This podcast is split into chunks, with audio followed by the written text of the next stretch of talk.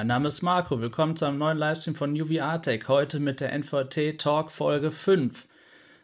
Der Mo von MoFun VR ist heute unser Spezialgast und der Sammy, der Starov sind natürlich auch wieder dabei. Hallo an alle.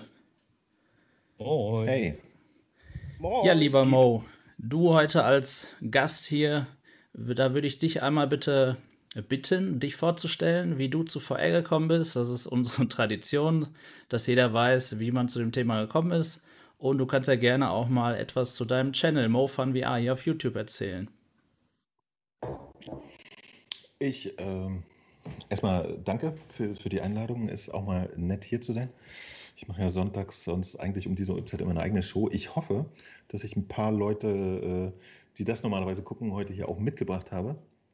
Und ich bin zu VR gekommen, ganz klassisch, ne? Ein, ein Kollege, äh, ich bin ja so ein Nerd und wir haben damals auf den Atari und Amiga so Demos gemacht und treffen uns heutzutage noch manchmal und das sind halt auch alles total die Nerds und einer davon hatte einfach mal eine HTC Vive rumliegen und hat mir das Ding aufgesetzt und äh, ja, ich habe mir die klassischen Demos angeguckt und ich war komplett gebrettet von, von dem Room Scale und fand alles richtig geil. Und das war aber 2016, hat das irgendwie noch 1000 Euro gekostet und ich wusste nicht, ob das irgendwas ist, was so nach zwei Wochen immer noch cool ist und wollte jetzt nicht 1000 Euro ausgeben und dachte mir, okay, das Ding an sich findest du geil, aber machst erstmal äh, entspannt. Eine PlayStation 4 hast du eh zu Hause, holst eine PlayStation VR. Ja, hat damals nur so 500 Euro gekostet. Und dann hatte ich auch eine.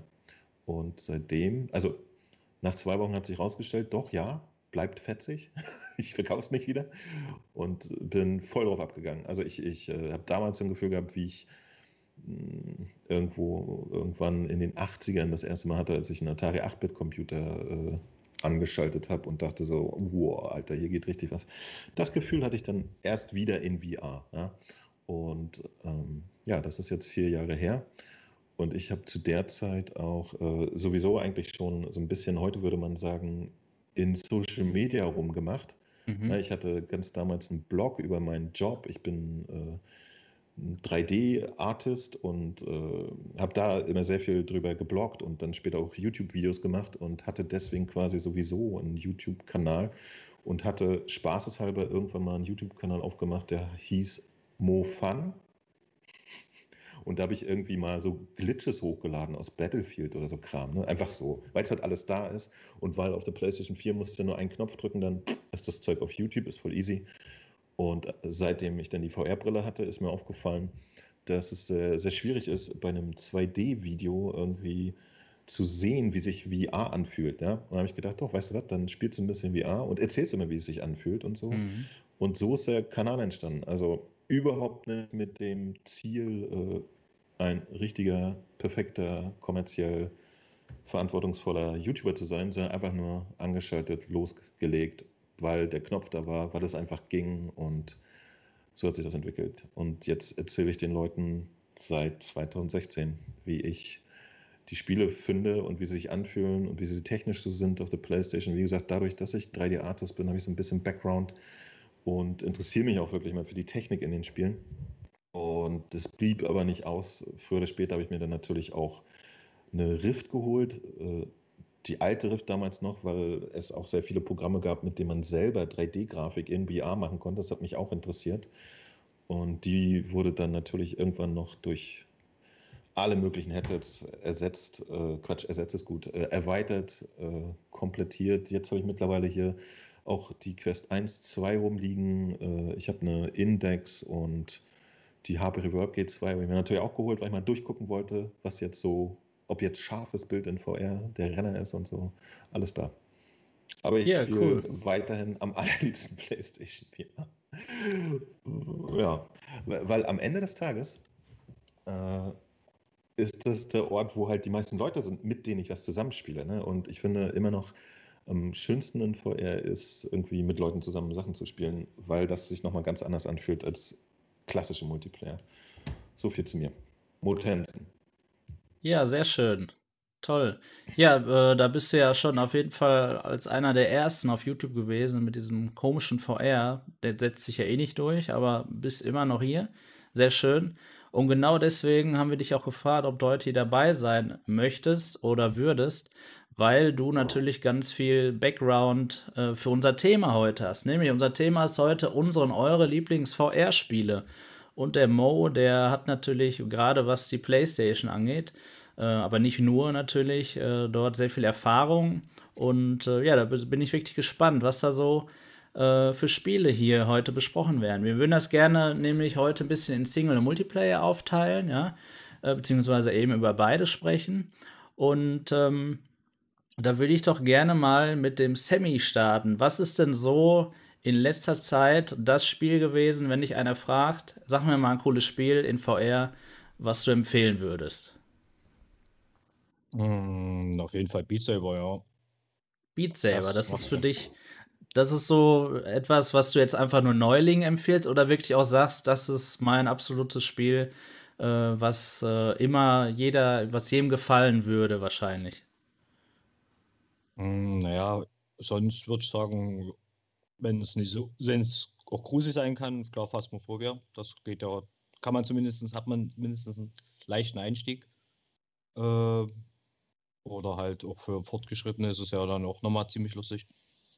Oder ja, genau, Echo, das war ja auch eigentlich ziemlich lustig. Echo VR, ja, da kommen wir später auf jeden Fall auch noch zu. Ähm, da spreche ich nämlich auf jeden Fall drüber. Das wird nämlich, oder das ist eines meiner absoluten Lieblingsspiele zurzeit. Okay, ja, Stragov, wie sieht es denn bei dir so aus? Was begeistert dich im Moment? Und gerne auch an den Chat die Frage. Erstmal Hallo an alle, da sind ja einige da, sehr schön. Ähm, schreibt doch mal gerne eure Empfehlungen, eure Lieblings-VR-Spiele, dass wir die auch nicht vergessen und auch drüber reden können. Ja, also was mir gerade aufgefallen ist, wo ich noch drauf ähm, ja, eingehen wollte, als Mo gerade erzählt hatte, wieso er immer noch ähm, ja, PlayStation VR spielt, weil er halt so viele ähm, Multiplayer-Spiele da hat und da so viele Leute kennt. Da ist mir aufgefallen, dass wir drei halt alle so genickt haben. Mm.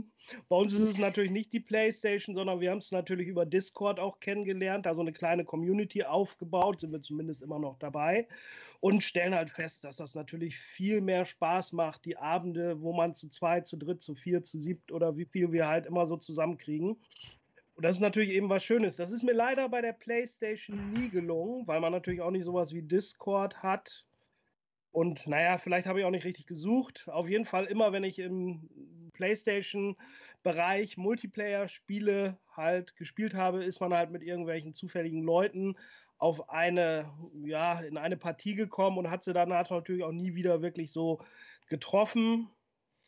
Und ja, deswegen habe ich leider auf der PlayStation VR nie wirklich viel Multiplayer genossen.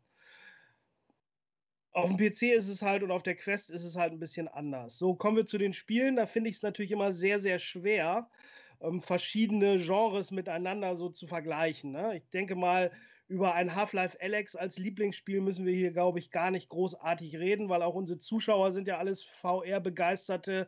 Das kennt natürlich jeder, das findet natürlich jeder toll. Und wenn man so rein, ähm, sagen wir mal, technisch sagt, ist das auch schon absolut ein Highlight. Worüber ich gerne sprechen möchte und was mir sehr gut gefallen hatte und was am Anfang nicht so gut rüberkam, ist zum Beispiel als Singleplayer-Spiel das neue Medal of Honor Above and Beyond. Das hat mir also sehr, sehr gut gefallen. Ich habe es auch anderthalb Mal durchgespielt und musste mich nicht einmal quälen, sondern war auch immer heiß zu wissen, wie geht es weiter, ähm, was passiert, in welche andere Umgebung komme ich. Und dementsprechend ähm, muss ich für mich persönlich sagen, hat es mir sogar noch ein bisschen mehr gefallen als Half-Life Alex. So rein nur vom Spiel Spaß her. Uh. Natürlich macht es nicht alles richtig, es hat viele Fehler und es gibt natürlich auch viele Leute, die es kritisieren. Aber rein, wenn es um Spaß geht und ums Entdecken der verschiedenen Umgebungen, ist das für mich einfach noch ein Spiel, was mir noch mehr gefallen hat. Ja, schön, okay. Ja, äh, kann ich auf jeden Fall zustimmen. Multiplayer-Erfahrung auf der PlayStation würde ich auch gern mal äh, mehr erfahren, sozusagen. Da sind wir bestimmt auch bei Mo auf dem Discord richtig. Da tummeln sich ja viele rum. Ähm, können wir bestimmt mal was organisieren. Ja, Medal of Honor sagst du also. Okay, habe ich persönlich zum Beispiel noch nicht gespielt, aus keinem Grund. Äh, muss ich auch noch nachholen. Aber ich glaube, da stimmen ja auch viele zu. Ja, lieber Mo, Was äh, wäre jetzt so dein Titel, wo du sofort hellhörig wirst, wenn jemand darüber redet äh, und den du empfehlen würdest? Ich habe natürlich eine, eine riesen Liste, ne? Ich habe so meine, meine privaten Top 30 wahrscheinlich. Und das sind nur die Titel, die ich wirklich regelmäßig ununterbrochen wieder spiele. so. Aber äh, ich, ich kann ja mal grob sagen, ich, ich stehe zum Beispiel total auf Root-Likes. Ja? Ich weiß nicht warum, irgendwie haben die es mir angetan. Mhm. Es gibt ein paar richtig schöne Titel, äh, die sind plattformübergreifend sogar, nämlich zum Beispiel Indes. Ja? Das Original Indes fand ich total klasse. Spiele ich heutzutage dann aus Bequemlichkeitsgründen dann eher wieder auf der Quest als Indes Enchained ein bisschen Grafik einbußen, aber dafür ist halt der, äh, ich habe Bock auf Indes, setze die Mütze auf und leg sofort los, Faktor halt geil. Ja. Dann ist ein Spiel, was ich wirklich fantastisch finde, The Persistence, ist auch ein Roguelike. Sehr ähnlich wie das gerade rausgekommene Cosmo Dread, nur halt mehr polished, mehr, mehr, mehr Double A und, und wunderschön. Und dann natürlich die großen Klassiker, ja. Ich habe irrsinnig viel äh, Skyrim VR gespielt auf der Playstation und das echt gefeiert. Ich habe da bestimmt so 130 Stunden erst auf dem Zettel, bin noch lange nicht fertig. Und äh, dann gibt es äh, Bewegungsspiele, die ich gerne mag, zum Beispiel sehr, sehr gerne Pistol Whip. Ziehe ich jetzt äh, deutlich vor äh, im wie heißt das andere Ding? Beat Saber vor, Entschuldigung, ja. ist mehr mein Ding, ja? obwohl das thematisch äh, un, unfassbar verwandt ist. Und dann gibt es natürlich die PlayStation VR Exclusives, die, die halt, äh, wo halt auch wirkliche Granaten dabei waren. Ganz vorneweg Astrobot, das muss man im Prinzip mal erlebt haben im VR. Das ist wirklich wahnsinnig beeindruckend. Finde ich auch äh, für PlayStation-Verhältnisse fast beeindruckender als Alex für PC-Verhältnisse ist kann man vielleicht auch mal sowas im Raum setzen. Und neuerdings äh, bin ich sehr beeindruckt von Hitman 3. Ja, mhm. Das ist nämlich, äh, wir haben es gerade gesehen, ich habe eben gerade Doom 3 VR, den Port gespielt für PlayStation VR. Und äh, der ist technisch so okayisch, ja. Und das ist wirklich ein alter Titel. Und Hitman 3 ist das moderne, aktuelle Hitman von der jetzigen Generation. Und es sieht halt in VR einfach genauso aus, was, was absolut erstaunlich ist. Es ist auf der PlayStation VR, auf meiner PlayStation Pro, ist es äh, scharf und, und fantastisch. Und es ist ein Open-World-Ding, ja.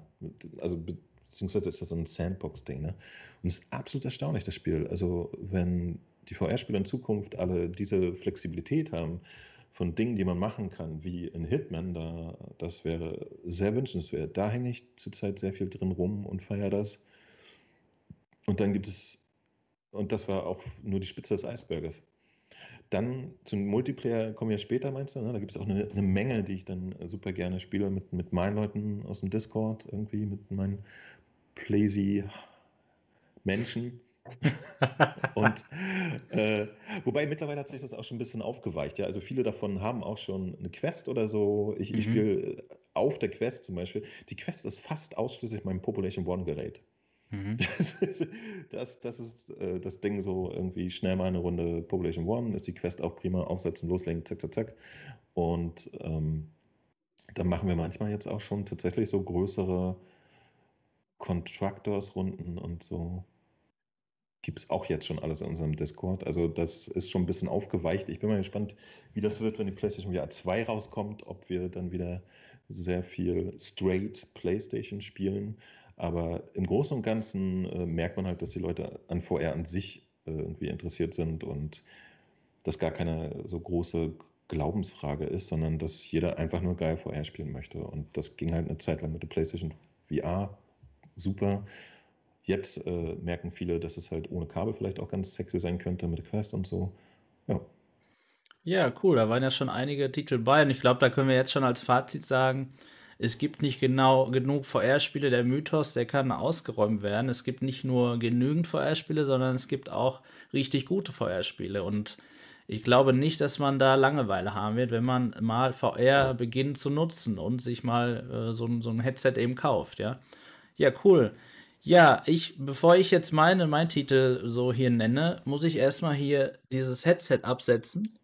Ich wollte nämlich ausprobieren, ob sich die Pimax wenigstens dafür eignet, gut auszusehen, aber nein, die ist zu schwer. Und äh, deswegen muss ich das Headset hier einmal an der Stelle wieder absetzen.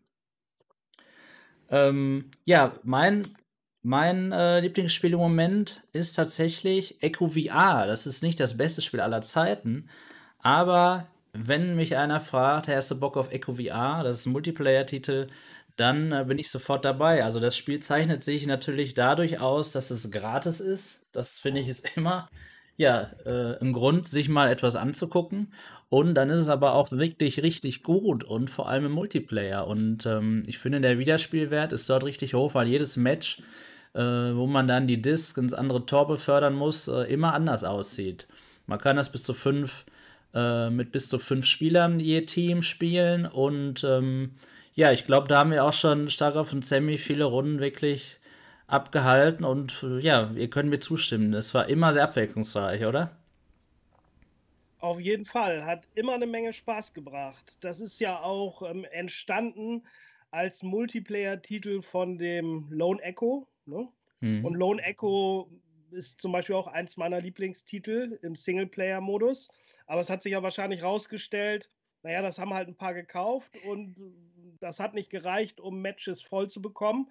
Und dann haben sie einfach den äh, Multiplayer-Part abgeschnitten, abgetrennt und für umsonst verfügbar gemacht. Und das ist natürlich eine schöne Sache. Ne?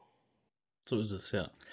Ja, der zweite Titel, der mir jetzt ganz spontan einfällt, den ich seit gestern äh, kenne, sage ich jetzt mal, ist tatsächlich Gorilla Tech. Das ist so dämlich eigentlich, dieses Spiel. Aber ich habe auch schon länger nicht so intensiv gelacht wie gestern. Ähm, wir haben das äh, auf der Quest 2 Standalone gespielt und ich war erst zusammen mit Luca dort, äh, wir sind ein bisschen rumgeklettert. Ich dachte, hä, was ist das denn für ein Mist irgendwie? Überall waren da nur Kinder irgendwie, ne? So, dann sind wir in meine eigene Lobby gekommen, dann bist du dazu gekommen, Starkov.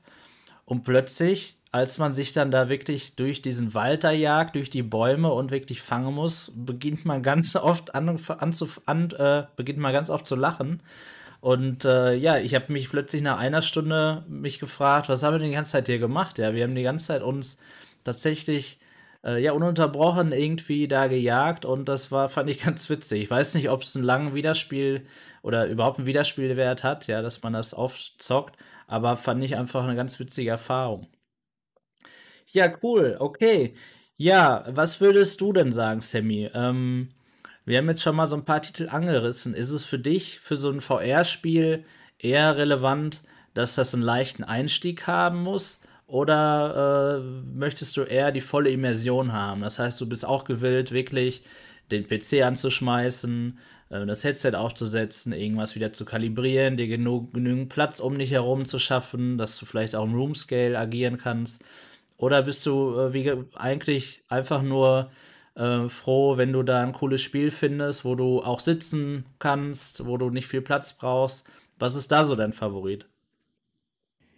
Mm, na gut, also ich bin da eigentlich eher der.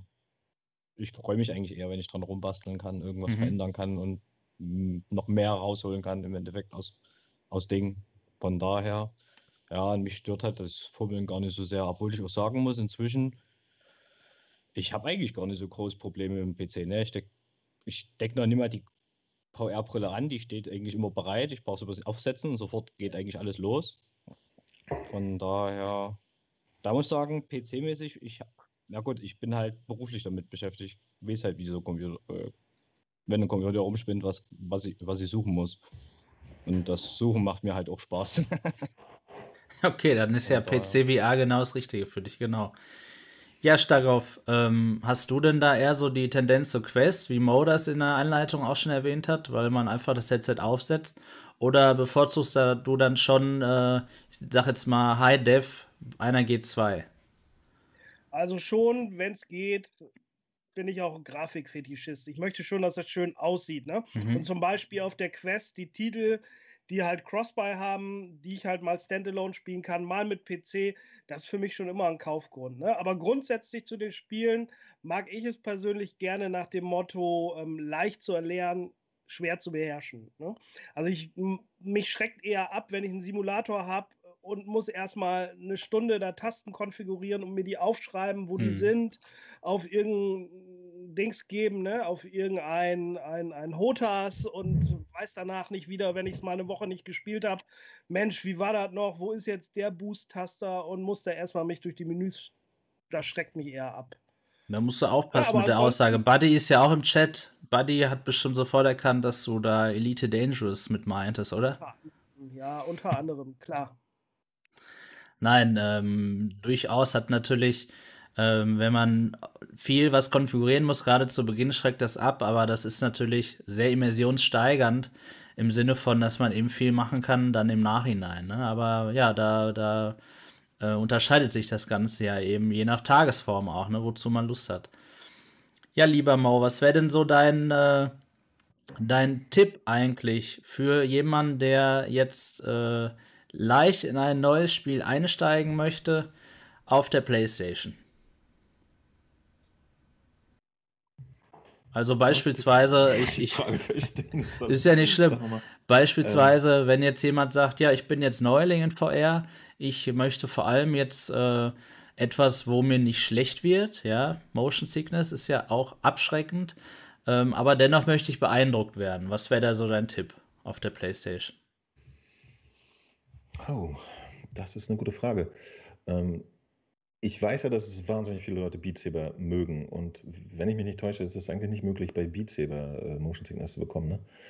Also das würde ich dann anderen Leuten, obwohl ich es nicht äh, so super mag, auf jeden Fall empfehlen, denn es, es bringt schon sehr viel rüber, was, was VR kann. Ja? Du hast irgendwie die beiden Controller in der Hand und äh, zerschlägst das. Das ist halt etwas, was auf einem Screen so schon nicht mehr geht. Mhm. Und das ist eigentlich der erste Tipp, wo ich sagen würde, pass mal auf, da hast du garantiert Spaß. Und es ist ja auch so, ne? Ich, ich glaube, es gibt wahnsinnig viele Leute, die haben sich eine Quest gekauft, nur um Beat Saber zu spielen. Und äh, das würde ich auch empfehlen. Ähm, und danach erwischt mich die Frage aber etwas kalt, muss ich sagen, weil ich selber habe seit 2016 keine Motion Sickness Probleme mehr und kann halt alles machen. Ja, hier aus dem Chat kommt, glaube ich, ein guter Hinweis. Hier Super Dexter ja. Murphy schlägt hier Astrobot vor. So hast du ja auch schon erwähnt, ne? Ja, hätte ich jetzt nicht vorgeschlagen. Wir hatten Nein? gerade das Thema Motion Sickness und dort wird man definitiv äh, durch die Gegend geschoben. Das, Hat es, äh, ich, ich, ich bin mir ziemlich sicher, dass das sehr verträglich ist. ja. Aber äh, also absolute Anfänger würde ich erstmal von Spielen, wo man wirklich äh, Locomotion hat in VR, würde ich nicht direkt zu raten. Ne? Da würde ich schon sagen, mach mal erstmal ein paar Sachen, äh, wo du einfach nur auf der Stelle stehst. Es gibt ja auch ganz wundervolle ähm, so Wave-Shooter und so. Ich weiß, wir alten VR-Hasen wollen das nicht mehr hören. Aber ich habe den Spaß meines Lebens mit Blast of the Universe gehabt und so. Das kann man erstmal alles in Ruhe ausprobieren, bevor es dann äh, durch die Gegend rutschen geht, finde ich. Ähm, wenn man das aber vorsichtig macht und nicht übertreibt und auch auf seinen Körper achtet, dann kann man selbstverständlich auch gleich mal ein Astrobot spielen und gucken, wie das läuft. Allerdings nach Astrobot ist auch echt hart, dann sich irgendwas anderes weiter anzugucken, ja. Denn alle Spieler, die danach kommen, die verlieren dann, was so Präsentation und, und Optik und, und Irrsinn angeht und so. Ähm, deswegen langsam rantasten. Also Beat Saber finde ich einen guter Vor guten Vorschlag für jemanden, vor allen Dingen, was wir komischen Nerds auch oft vergessen. Bei, bei vielen Spielen hat man irgendwas in der Hand, ja, mit 15 Knöpfen. Das, das ist halt für Menschen, die neu sind in der Materie, lästig und schlimm. Die müssen sich den Knöpfe merken. Bei Beat Saber hast du einfach nur die Knippel in der Hand, ja. Das ist sehr natürlich. Da musst du nur hauen. Oder bei, bei Pistol musst du nur schießen. Ich mhm. finde das noch viel verträglicher, als wenn du so Knöpfe hast mit, oh, ich muss mit A und B mein Inventar und hast du nicht gesehen. Deswegen, für absolute Anfänger würde ich echt immer sehr tief stapeln und dann versuchen, hochzurücken. Würdest du denn, Mo, würdest du denn auch ähm, auf jeden Fall eine Spielereihenfolge, was die Qualität äh, angeht, empfehlen. Also jetzt mal Motion Sickness beiseite geschoben. Es gab ja bei Half-Life Alex, glaube, da brauchen wir uns nicht drüber unterhalten. Das ist auf jeden Fall das Spiel, was in 2020 so, oder eines der Top-Spiele, was 2020 erschienen ist. Ähm, aber ähm, da haben da viele gesagt, ja, ob du jetzt mit Half-Life Alex starten solltest, weil danach kommt erstmal nicht mehr so viel. Würdest du denn tatsächlich sagen, dass das relevant ist oder ähm, sollte man einfach das spielen, worauf man Lust hat.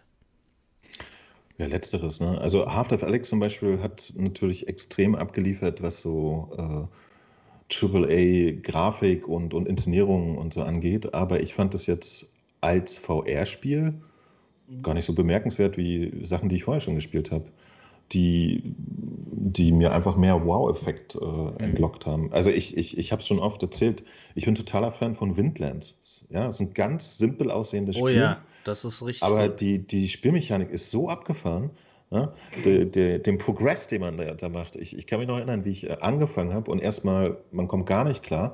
Dann schafft man es, sich so von Ast zu Ast zu schwingen und irgendwann macht man so verrückte Sachen, schwingt sich auf einen Felsen und dann hängt man nur ganz kurz mit diesem Enterhaken noch an einem anderen und schwingt sich 200 Meter zu einer fliegenden Insel und so.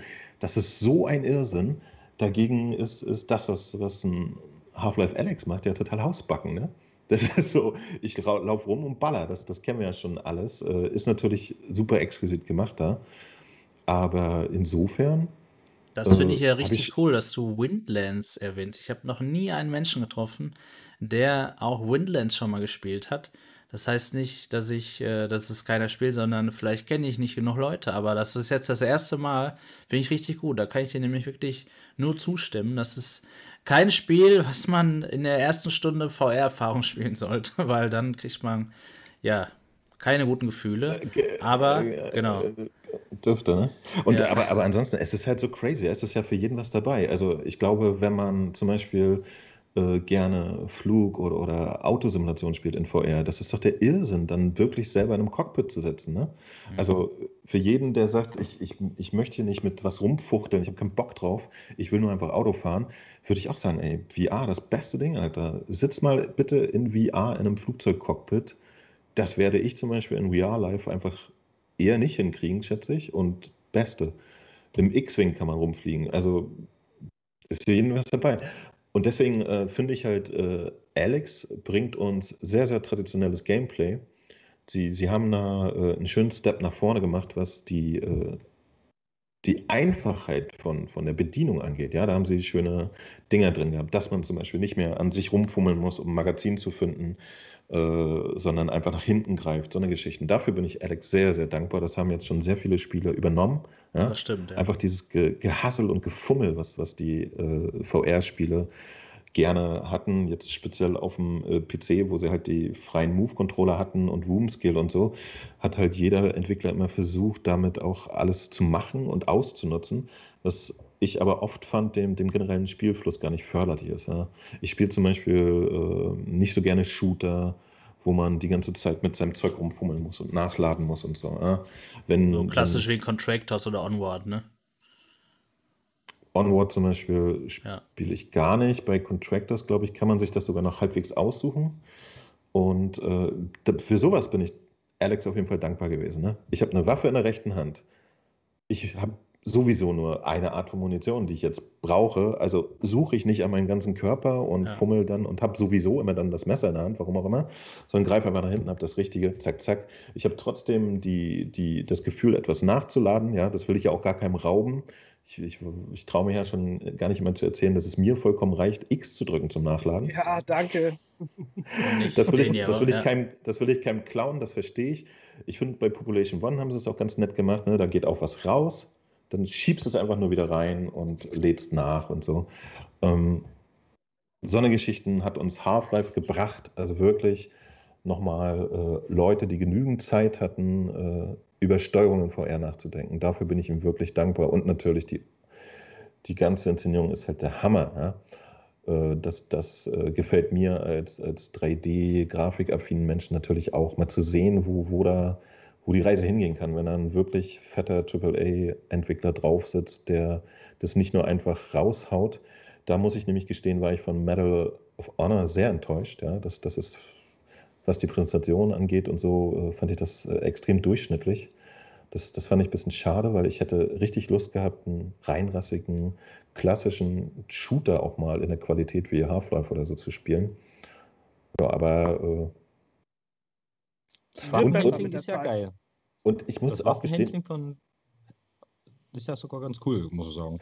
Äh, genau, ich meine jetzt nur die Inszenierung, die ne? ist. Genau, genau, also die ganze Inszenierung und Grafik und so war für mich so ein bisschen altbacken und hölzern. Und ich wollte noch sagen, dass ich aber auch tatsächlich 2020 äh, Saints and Sinners ist bei mir von dem Spielspaß, den ich hatte, eigentlich auf demselben Level wie Half-Life, wenn nicht sogar ein bisschen höher. Ja, mhm. Obwohl das von der Präsentation nicht so fett ist, aber das hat mich auch total abgeholt. Hatte ich echt richtig Spaß mit. Okay, Bei ja, Half-Life würde ich gerne noch ja. mal einmal was sagen. Ja. Ähm, es macht es ja auch relativ geschickt, dass es eigentlich Schwächen, die man allgemein in VR-Spielen hat, einfach mal umgeht, indem es einfach zum Beispiel gar keine Nahkampfwaffen anbietet. Meine, der Klassiker bei Half-Life ist der Brecheisen und da aber kein wirkliches Spiel das jetzt so hundertprozentig umgesetzt hat, haben die das einfach weggelassen. Ne? Und wir verzeihen es natürlich, weil das Spiel an sich ja natürlich so eine tolle Präsentation hat. Außerdem ist es ja auch immer sehr kompliziert, sag mal, und fummelig kann es zumindest sein, zweihändige Waffen zu bedienen.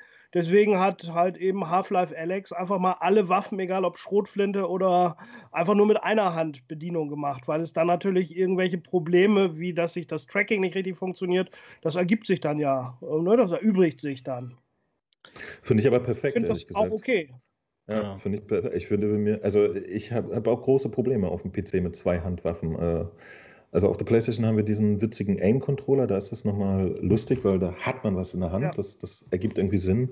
Auf dem äh, PC kann ich mich schlecht daran gewöhnen, dass ich irgendwie nichts habe und trotzdem halte ich was fest. Das, das ist immer nur so okayisch. Ich spiele wirklich gerne äh, Contractors oder solche Geschichten und halt auch äh, Population One, aber das ist so eine Geschichte, da würde ich mir ehrlich gesagt, also ich spiele bei Population One zum Beispiel super gerne mit der Pistole. Danke, das werden die beiden Kollegen bestätigen können, dass ich jedes Mal sage, ich brauche jetzt eine goldene Pistole, sonst ne, ja. erst dann bin ich ähm, zufrieden. Ja. Und äh, ich, ich weiß, da gibt es dann so, so Gun-Stocks und so, aber das ist mir dann alles zu fummelig. Das ist, also fummelig ist das auf jeden Fall, das kann ich nach meinem ja. ersten Eindruck bestätigen. Äh, man kann das mit Sicherheit gut benutzen irgendwann, aber das ist nichts für mal eben, lass mal nur kurz spielen, alle paar Wochen, aus meiner, meiner, aus meinem ersten Eindruck jetzt. Ich würde sagen, dass äh, ich das auch gut finde in Half-Life Alex, dass dort eben so Dinge wie Brecheisen oder so gar nicht vorhanden sind, weil ich generell eigentlich Nahkampfspiele nicht gut finde. Ähm, aus dem ein einfachen Grund, also da meine ich auch Spiele wie ähm, Blatant Sorcery oder auch ähm, Hellsplit Arena, weil ich persönlich immer ganz, ganz komisches Gefühl habe, wenn ich jetzt mit dem Schwert irgendwo dran haue und das dann abknickt im Spiel, obwohl ich im Real Life eigentlich durchgeschlagen habe. Das finde ich immer eine ganz komische Erfahrung. Das macht mir dann persönlich keinen Spaß. So, Sammy, hast du da Erfahrungen bei solchen Spielen? Nahkampf jetzt? Äh, ja. Mh, hm, nö, da habe ich jetzt ehrlich gesagt noch gar nicht so viel gespielt, außer hier dieses Carnage Chronicle. Ja, das, das ging von der Steuerung her. Macht mhm. auch, auch, macht er eigentlich auch im, im aber ich habe auch da mehr mit dem Bogen geschossen, weil ich es dann doch irgendwie realistischer fand weil es dann nahkampfmäßig immer so surreal sich auch anfühlt. Äh, weil du hast irgendwie auch gar nicht so das Trefferfeedback manchmal. Genau. Ja, da haben wir letztens auch eine sehr interessante Runde gespielt, macht im Multiplayer unheimlich viel Spaß und ich habe auch um mich rumgeguckt und es haben alle eigentlich die Fernkampfwaffen benutzt. Ne? Nur dann in Notfällen, wenn der Gegner dann so nah rankam, dann hat man natürlich mal eben das Schwert gegriffen. Ist aber übrigens auch ein sehr toller Titel, den ich jedem ans Herz lege. Carnage Chronicles, ne? Da hast du genau. auch ein äh, Review bei uns auf dem Discord geschrieben. Wir haben da so eine Sektion äh, von so, ja, kurzen Reviews, wo man eben Spiele, die man vielleicht noch nicht kennt, kurz kennenlernen kann. Ja, okay. Kennst du das auch, das Spiel Carnage Chronicles Mo? Ich glaube nicht, nee. Vielleicht, Chagov, kannst nee. du das kurz ein bisschen beschreiben? Jetzt, jetzt eben triggert nichts bei mir. Ja. Nee, das ist also jetzt auch schon ein paar Jahre her, dem allerersten Anlauf im Early Access. Da ist es so ein bisschen gefloppt, weil die Steuerung nicht funktionierte.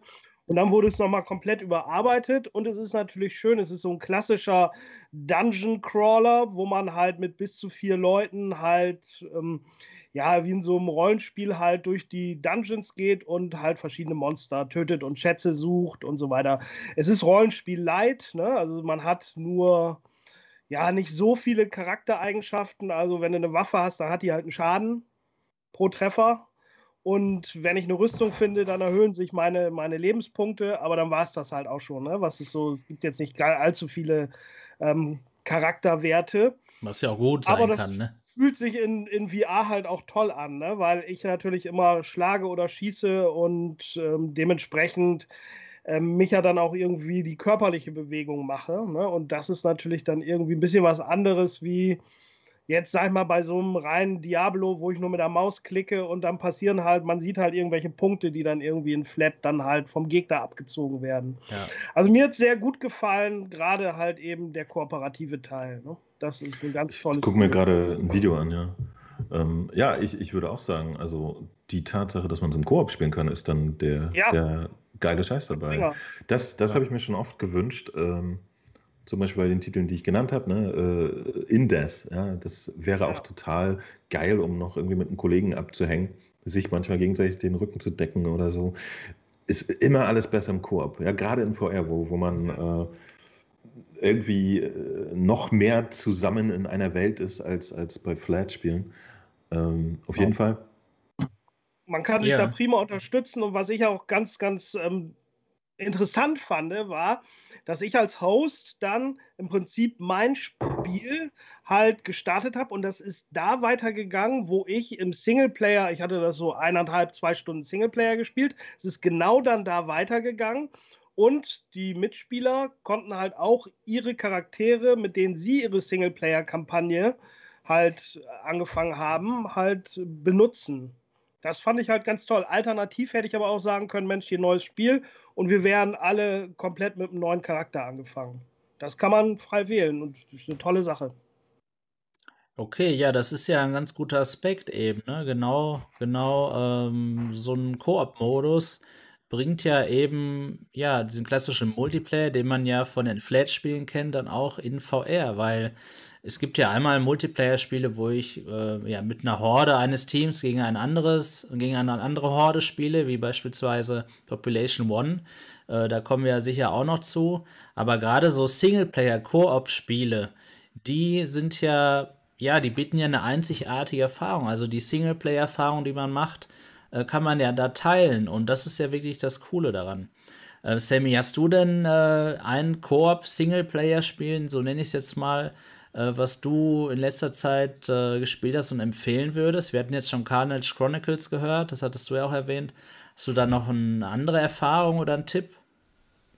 Naja, also die meisten spielen es halt noch neben Korb, aber ich natürlich, äh, finde natürlich Serious Sam übel lustig. Das kann man mit bis zu 16 Leuten, glaube ich, sogar rein theoretisch im Korb spielen. Okay. Ähm, Was macht man da so? Erzähl mal ein bisschen über das Spiel, bitte. Na, es ist wie die alten klassischen Serious Sam. Man hat halt, man wird halt in ein Level geworfen äh, und wird dann, muss dann halt den Monsterhorden überstehen und da Waffen sammeln und äh, Munition sammeln, Rüstung sammeln, wie bei Doom so ungefähr. Und ähm, das halt aber, wenn man will, mit ganz vielen Leuten und man kann halt dann deine Gegnerhorden auch noch ein bisschen anpassen, sagen, dass sie mehr Live haben sollen oder länger durchhalten sollen. Und ja, das kann im Korb auch nochmal wesentlich mehr Spaß machen, ja. Ja, cool. Aber du sagst, da da kennst du nicht so viele, die das auch spielen. Habe ich das richtig verstanden? Nein, die meisten spielen es irgendwie noch näher. Also ich finde es eigentlich selber sogar ganz witzig, schon alleine, weil man halt pro Arm auch eine Waffe hat und in alle Himmelsrichtungen schießen kann im Endeffekt. Mhm. Ja, vielleicht kannst oh. du ja mal ein Event planen bei uns auf dem Discord. Dann äh, kommt da ja vielleicht mal Koop, äh, eine Koop-Session zusammen. Ja, cool. Ja, ich äh, entschuldige mich schon mal beim Chat. Also so viel Resonanz hätte ich jetzt gar nicht erwartet. Ähm, so viele coole Spieleempfehlungen hier, da können wir gar nicht überall drauf eingehen. Aber Stagov, ich ähm, greife hier mal Stormland auf. Das passt, glaube ich, thematisch ganz gut. Hast du Erfahrung mit Stormland? Nur angerissen, muss ich ehrlich zugeben. Ich habe das letztes Jahr im Black Friday Sale günstig geschossen. Habe es angefangen auf der Quest 1, habe dann, wie wir alle, Ende November auf die G2 gewartet. So habe ich auch viele Spiele erstmal so ein bisschen auf Eis gelegt, weil ich dachte, wenn, dann will ich das super spielen, in einer Top-Qualität.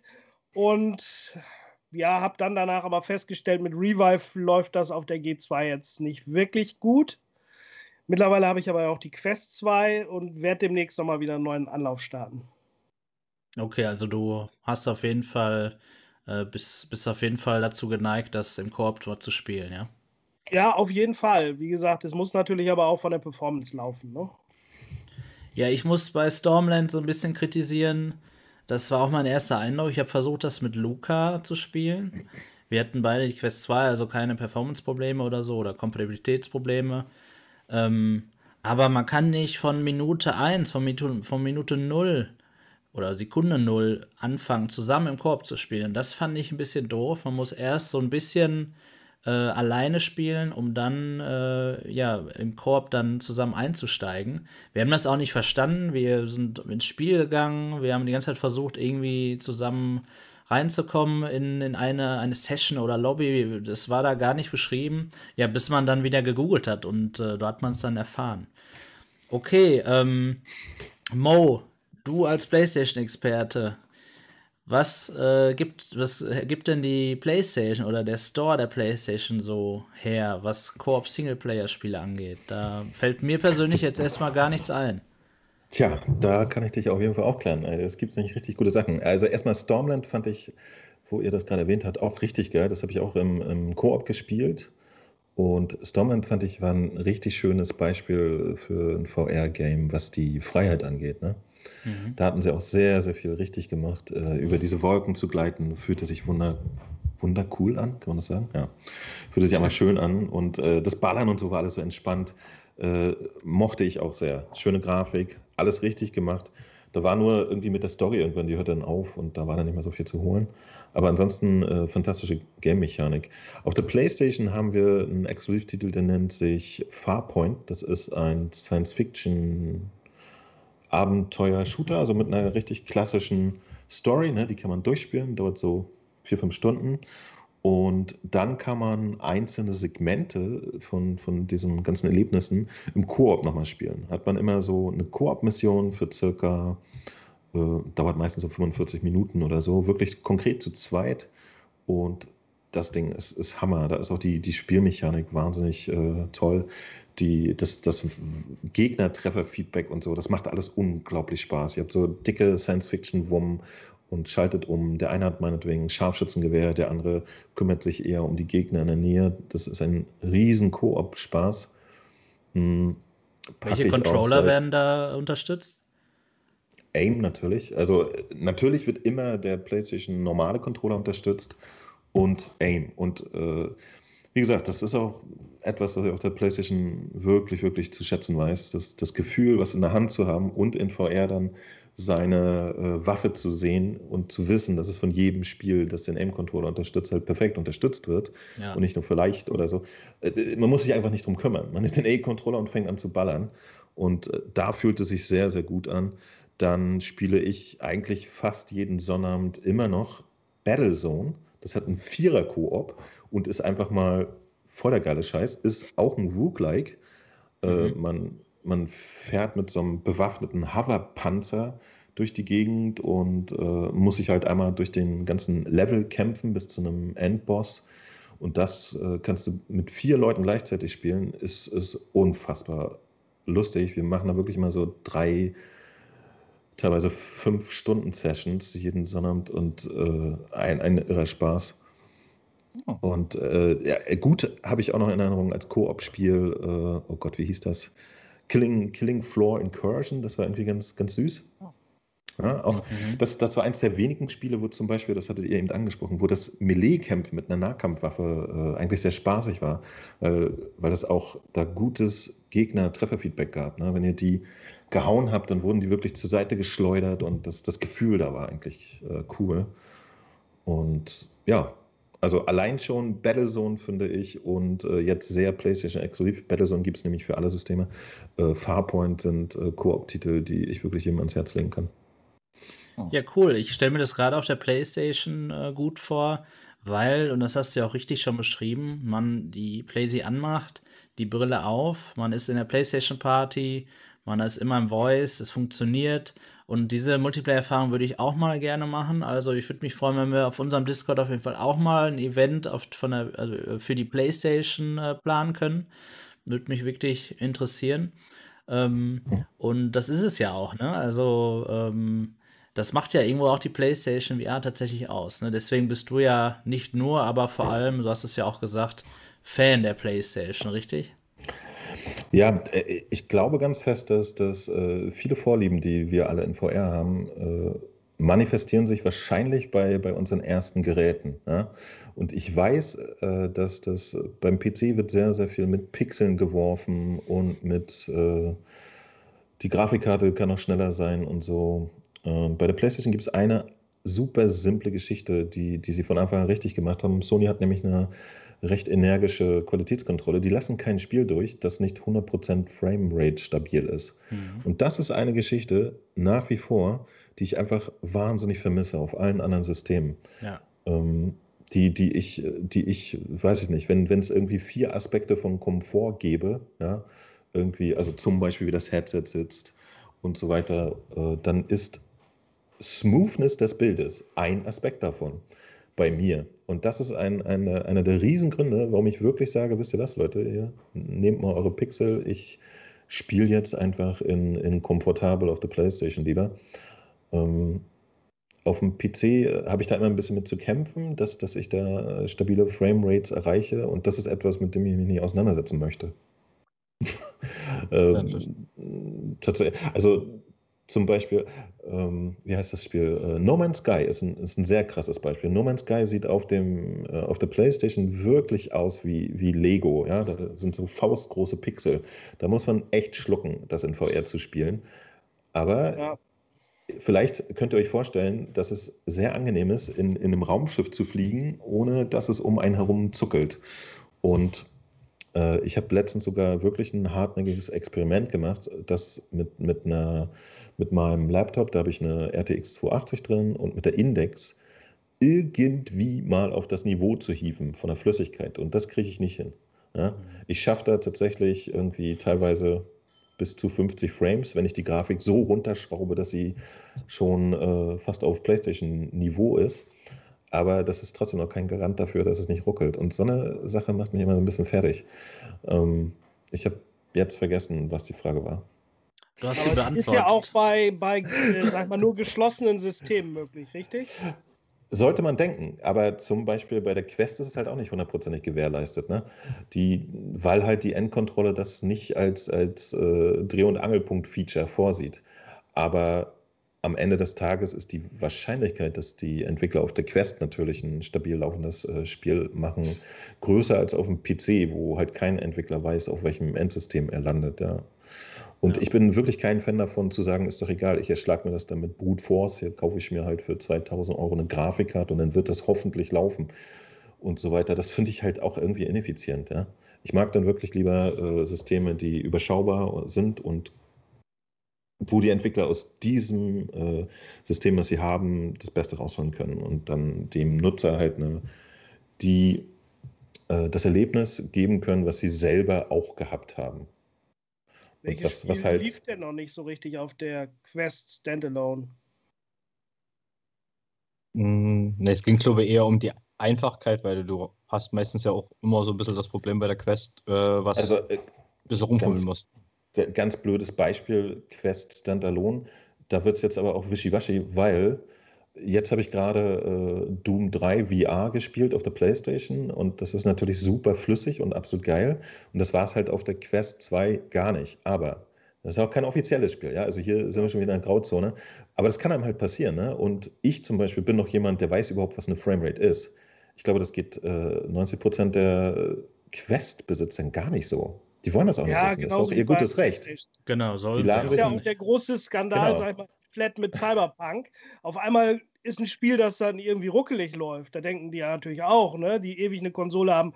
Wie, wie kann denn eine PlayStation ruckeln? Eine PlayStation ruckelt nie. Obwohl man natürlich als PC-Besitzer mittlerweile merkt, dass die Frameraten gegen Ende der Generation PS4 auch schon an das, ihrem. Äh, also äh, die, die bei den Flat-Spielen gibt es, gibt es diese Endkontrolle nicht. Da können die Spiele, wenn sie, äh, da können mit Framerates laufen, wie sie wollen, ja. Das äh, ist ehrlich gesagt nicht so. Nur, dass ja, es in Flat einfach egal ist. Also, nicht jedem. Es gibt wahrscheinlich da auch Junkies, die irgendwie 60 FPS haben wollen, aber den meisten Leuten ist es wirklich Wumpe, ob ihr irgendwie lustiger Japano-Charakter äh, von links nach rechts geht und dabei mal ein paar Frames wegspringen. Ja, weil In VR, VR ich das hat das Ganze ja ähm, eben auch einen Hintergrund, warum das so ist. Ne? Das hat ja, wenn das Spiel unrund läuft, auch eben Einfluss auf mein Wohlbefinden, gerade auch für neue Spieler. Und äh, ja. wir kennen das, glaube ich, alle von PC-VR, wenn wir Phasmophobia, in Phasmophobia in Lobby sind und dann ins Spiel starten oder auch aus dem, aus dem Spiel rausgehen, dann dürfen wir erstmal den Kopf nicht bewegen, weil nämlich das Bild gefreezed ist. Und das macht, äh, ja, das ist nicht sehr angenehm. Und genau solche Dinge dürfen natürlich in Spielen nicht entstehen. Und da finde ich es richtig, dass Sony da natürlich konsequenterweise ähm, äh, da diese Kontrolle macht. Wünschenswerterweise aber auch wäre es schön, wenn es jetzt auch ein Flat dort geben würde, ne? dass da 30 Minimum erreicht werden müssen, ja. Okay, Sammy, aber es war schon ein gutes Thema, Mo. Sammy, was würdest du denn äh, sagen? Was ist so dein Negativbeispiel, was Performance angeht bei einem Spiel? Ähm, ja, wir, wir wissen es ja mittlerweile, du hast jetzt zwar natürlich keinen Flaschenhals als PC dort stehen, ähm, allerdings hast du bestimmt trotzdem mit deiner 3090 ein Spiel, wo du eigentlich erwartet hättest, dass für diese x tausend Euro, die dein Rechner letztlich dann wert ist, äh, ja, dass da mehr Frames berechnet werden müssten. Na gut, man muss halt natürlich immer ein bisschen äh, selber auch im Klaren sein, was man klang kann man eine Grafikkarte für un, äh, äh, unsagbar viel Geld kaufen. Ähm, aber selbst die wird halt niemals irgendwas auf Maximum schaffen. Ne? Also klar, alte Spiele laufen dann halt noch besser und äh, manche Spiele laufen sehr gut. Aber man hat natürlich, wenn man jetzt, ich glaube, war es, äh, jetzt muss ich kurz überlegen, Contractors zum Beispiel, da musst du mit, auch mit einer 3090 und einer G2 halt äh, runter, ein bisschen runterstellen, damit du deine 90 Frames da schaffst. Ähm, du hast halt einen größeren Stra äh, Grafikpuffer. Also ich sehe es halt da jetzt halt im Endeffekt was manche Spiele ja doch schon mal schnell 10 oder 12 Gigabyte groß sein können. Das ist zumindest der, der Durchschnitt, wenn ich mit der G2 spiele. Die ReRAM-Auslastung äh, meinst du, ne? Genau, die ReRAM-Auslastung. Genau. Und ähm, was ich bei der 3070 zum Beispiel hatte, war dann, was es dann halt der Speicher vollgelaufen ist und das Spiel halt nicht mehr so flüssig lief. Das hat man halt bei, als ähnliches, als ähnlichen großen Vorteil, was man halt Speicher hat, den man auslagern kann, weil umso mehr Speicher man hat und umso weniger kommt man in diesen Bottleneck da rein. Ja. Aber auch eine 3090 schafft jetzt in jedem Spiel 90 Hertz für eine VR-Brille. Und von daher, man kommt ums Fummeln dadurch nie drum rum. Nee, also PC ist immer fummelig. Das stimmt leider, ja, genau. Ja, Buddy hat hier noch einen guten Vorschlag, natürlich, was das angeht: Microsoft Flight Simulator. Wirklich tolles Spiel ja. und macht wirklich super viel Spaß. Aber die Performance ist natürlich ah, nicht so cool. Ne? Man kann da zwar auch mit, mit 30 Frames, soll ich sagen, mit 30 Frames äh, noch angenehm fliegen, weil sich da nicht so viel tut. Ne? Da bewegt sich nicht so viel. Aber das schon so zu sehen, das ist schon. Äh, ja, das sind natürlich auch gerade die PCler, die dann die Frames sich angucken und dann natürlich sich fragen, wow, warum, was ist denn da los, ne? Das hat so ein Consolero dann eher weniger. Okay, ja, Starov, was du. Da, ja? Obwohl ich sagen muss, beim Flying Simulator finde ich es auch gar nicht so schlimm, da fällt es dir auch gar nicht groß auf. Also ich bin so auch so um die 40, 50 Frames und da sitzt du dann das halt ist ja schon gut, ne? und ja. kannst, kannst dann rausgucken, kannst um, umherschauen, ist schon echt krass. Also wenn du so in der Region unterwegs bist mit der VR-Brille, finde ich es sogar angenehm zu spielen. Da stört es auch nicht. Also ich glaube, da braucht man auch nie unbedingt 90 Hertz. Da reichen auch so, ja, so um die 40, 50. Ja, das wäre ja auch das Minimum 45, um da Motion Smoothing eben benutzen zu können. Ne? Oder man stellt sein Headset, wenn es das unterstützt, runter von der maximalen Bildwiederholfrequenz, um dann die Hälfte der Framerate dort auch zu verdoppeln durch Motion Smoothing. Das ist natürlich, das macht ja die PlayStation nicht anders mit ihrem 120 Hertz Panel.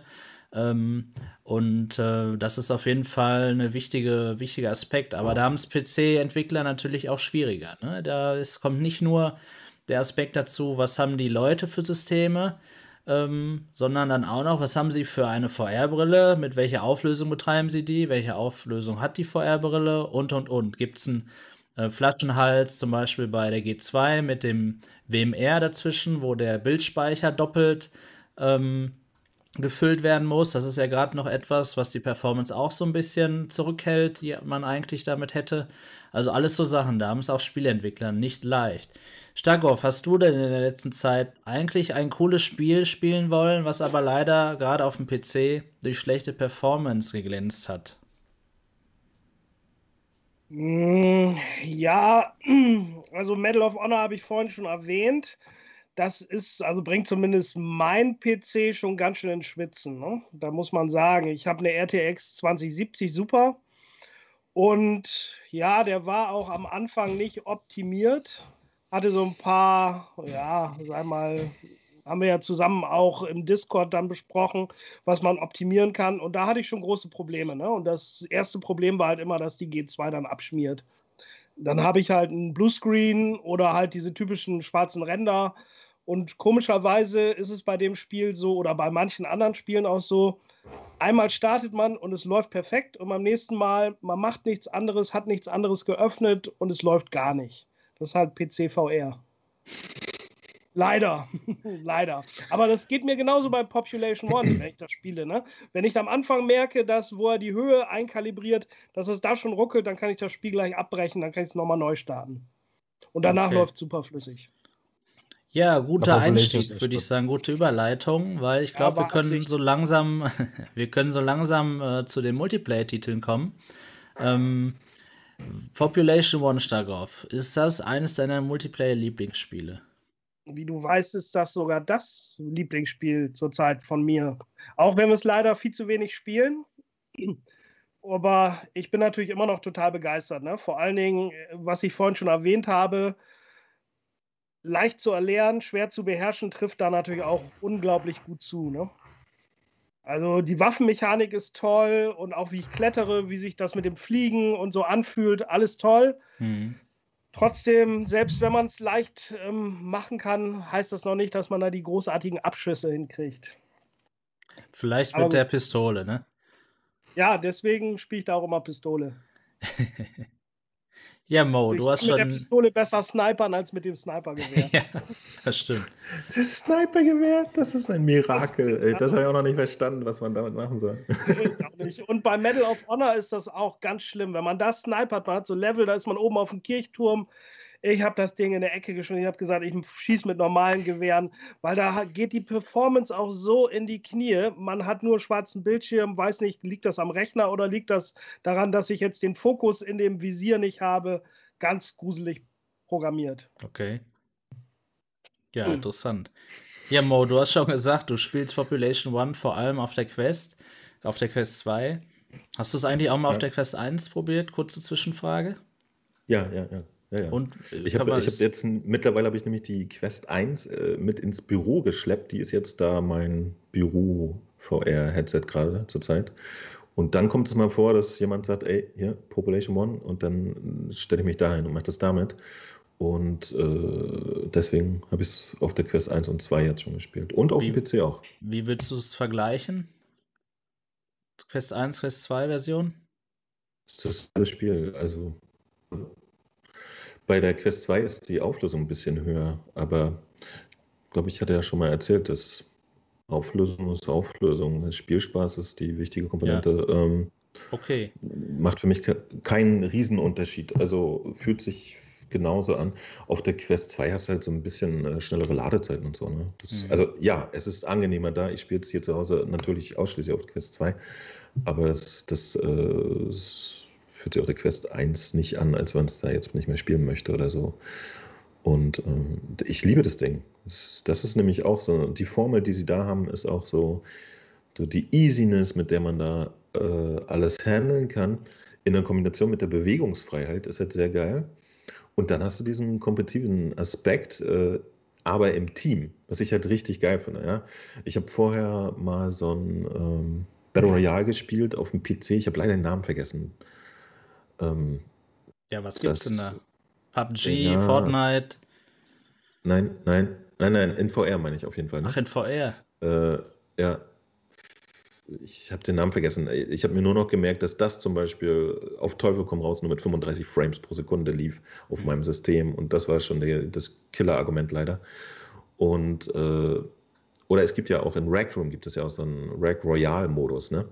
Da kann man mittlerweile auch im Team spielen, was ich halt immer geiler finde, weil tatsächlich, wenn da so irgendwie 20 Leute in der Map sind, äh, das dauert ja dann doch manchmal eine Viertelstunde, 20, bis sich jeder da erschossen hat.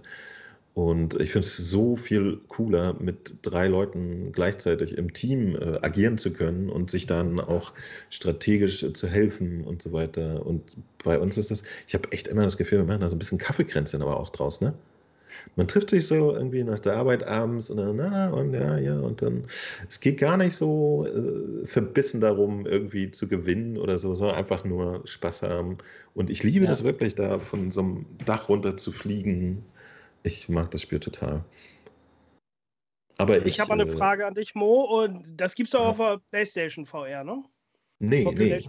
Ach, gibt's Leider nicht, okay, leider nicht. Ja, ja. Nein, weil da wäre die Frage, wie, wie würde man das dann steuern oder wie, ne? Das ist ja schon, und, und, leider die fehlenden Thumbsticks an den Move-Controllern sind ja schon mittlerweile schon ein großer Nachteil. Ja, ja, ja. Äh, also in dem Moment, wo du äh, zum Beispiel Zweihandwaffen hast, glaube ich, würde es tatsächlich ein bisschen nervig werden. Ich komme mit der Steuerung, äh, es, es gibt so eine quasi Standardsteuerung mit den Move-Controllern, die Skyrim auch so ein bisschen eingeführt hat. Das, das funktioniert eigentlich sehr gut. Nur wenn du zum Beispiel gleichzeitig zielen müsstest und dann die Richtung, in die du läufst, mit dem linken Stick anzeigst, mit dem linken Move-Controller, was nämlich die Steuerung beinhaltet, dann wird es halt merkwürdig, ne? Das geht nicht. Aber solange du nur mit einer Hand schießt und mit der anderen läufst, äh, wie zum Beispiel in äh, Saints and Sinners, ja, also The Walking Dead Saints and Sinners, solange komme ich damit wirklich sehr gut klar, äh, weil ich mich aber auch daran gewöhnt habe. Ne? Also ich, ich mag das tatsächlich. Ich, ich halte den linken Controller in die Richtung, in die ich laufen will und drücke mit dem Daumen die große Taste oben, dann läufst du. Ähm, das ist immer alles noch besser mit dem Thumbstick, aber es geht. Also ich könnte mir eine Steuerung vorstellen bei Population One mit den Move-Controllern. Aber äh, ich glaube, wenn ich da jetzt von der Seite komme, wo ich mich äh, mit der Quest an das Spiel gewöhnt habe, dann würde ich das wahrscheinlich auch erstmal als, als nervige Einschränkung empfinden. Ich weiß nicht genau. Witzig ist ja, dass ja dann jeder Mitspieler die Einschränkung hätte. Deswegen ist es für die Spieler in einer Runde schon wieder wurscht. Ne? Also wenn das ein reiner äh, PlayStation-Multiplayer wäre. Genau, wenn es dann die so Entwickler, wäre, ja. Die Entwickler haben es übrigens auch angekündigt, wenn ich mich nicht täusche. Ja, die haben schon gesagt, dass sie da noch eine Version machen werden. Die Hoffnung wäre aber, die machen sie dann einfach für PlayStation VR 2 und fertig. Ja. Ich wollte gerade sagen, spätestens nach, seit der Kenntnis, genau, können sie das ruhig bis dahin schieben. Ne? Das wäre, glaube ich, besser, um dann auch Dinge, wie wir am letzten Talk äh, besprochen haben, wie Crossplay eben dort beizubehalten, weil wir wollen natürlich immer volle ja. Server und dort äh, will man dann auch der eine, der gerne PSVR spielt, auch gerne mit der Quest zusammenspielen können. Ja, cool. Das, das könnte tatsächlich nochmal noch äh, angenehmer Aspekt werden, dass das dann ein bisschen äh, besser noch geht auf der PlayStation. Also mit den Crossplay-Titeln zum PC.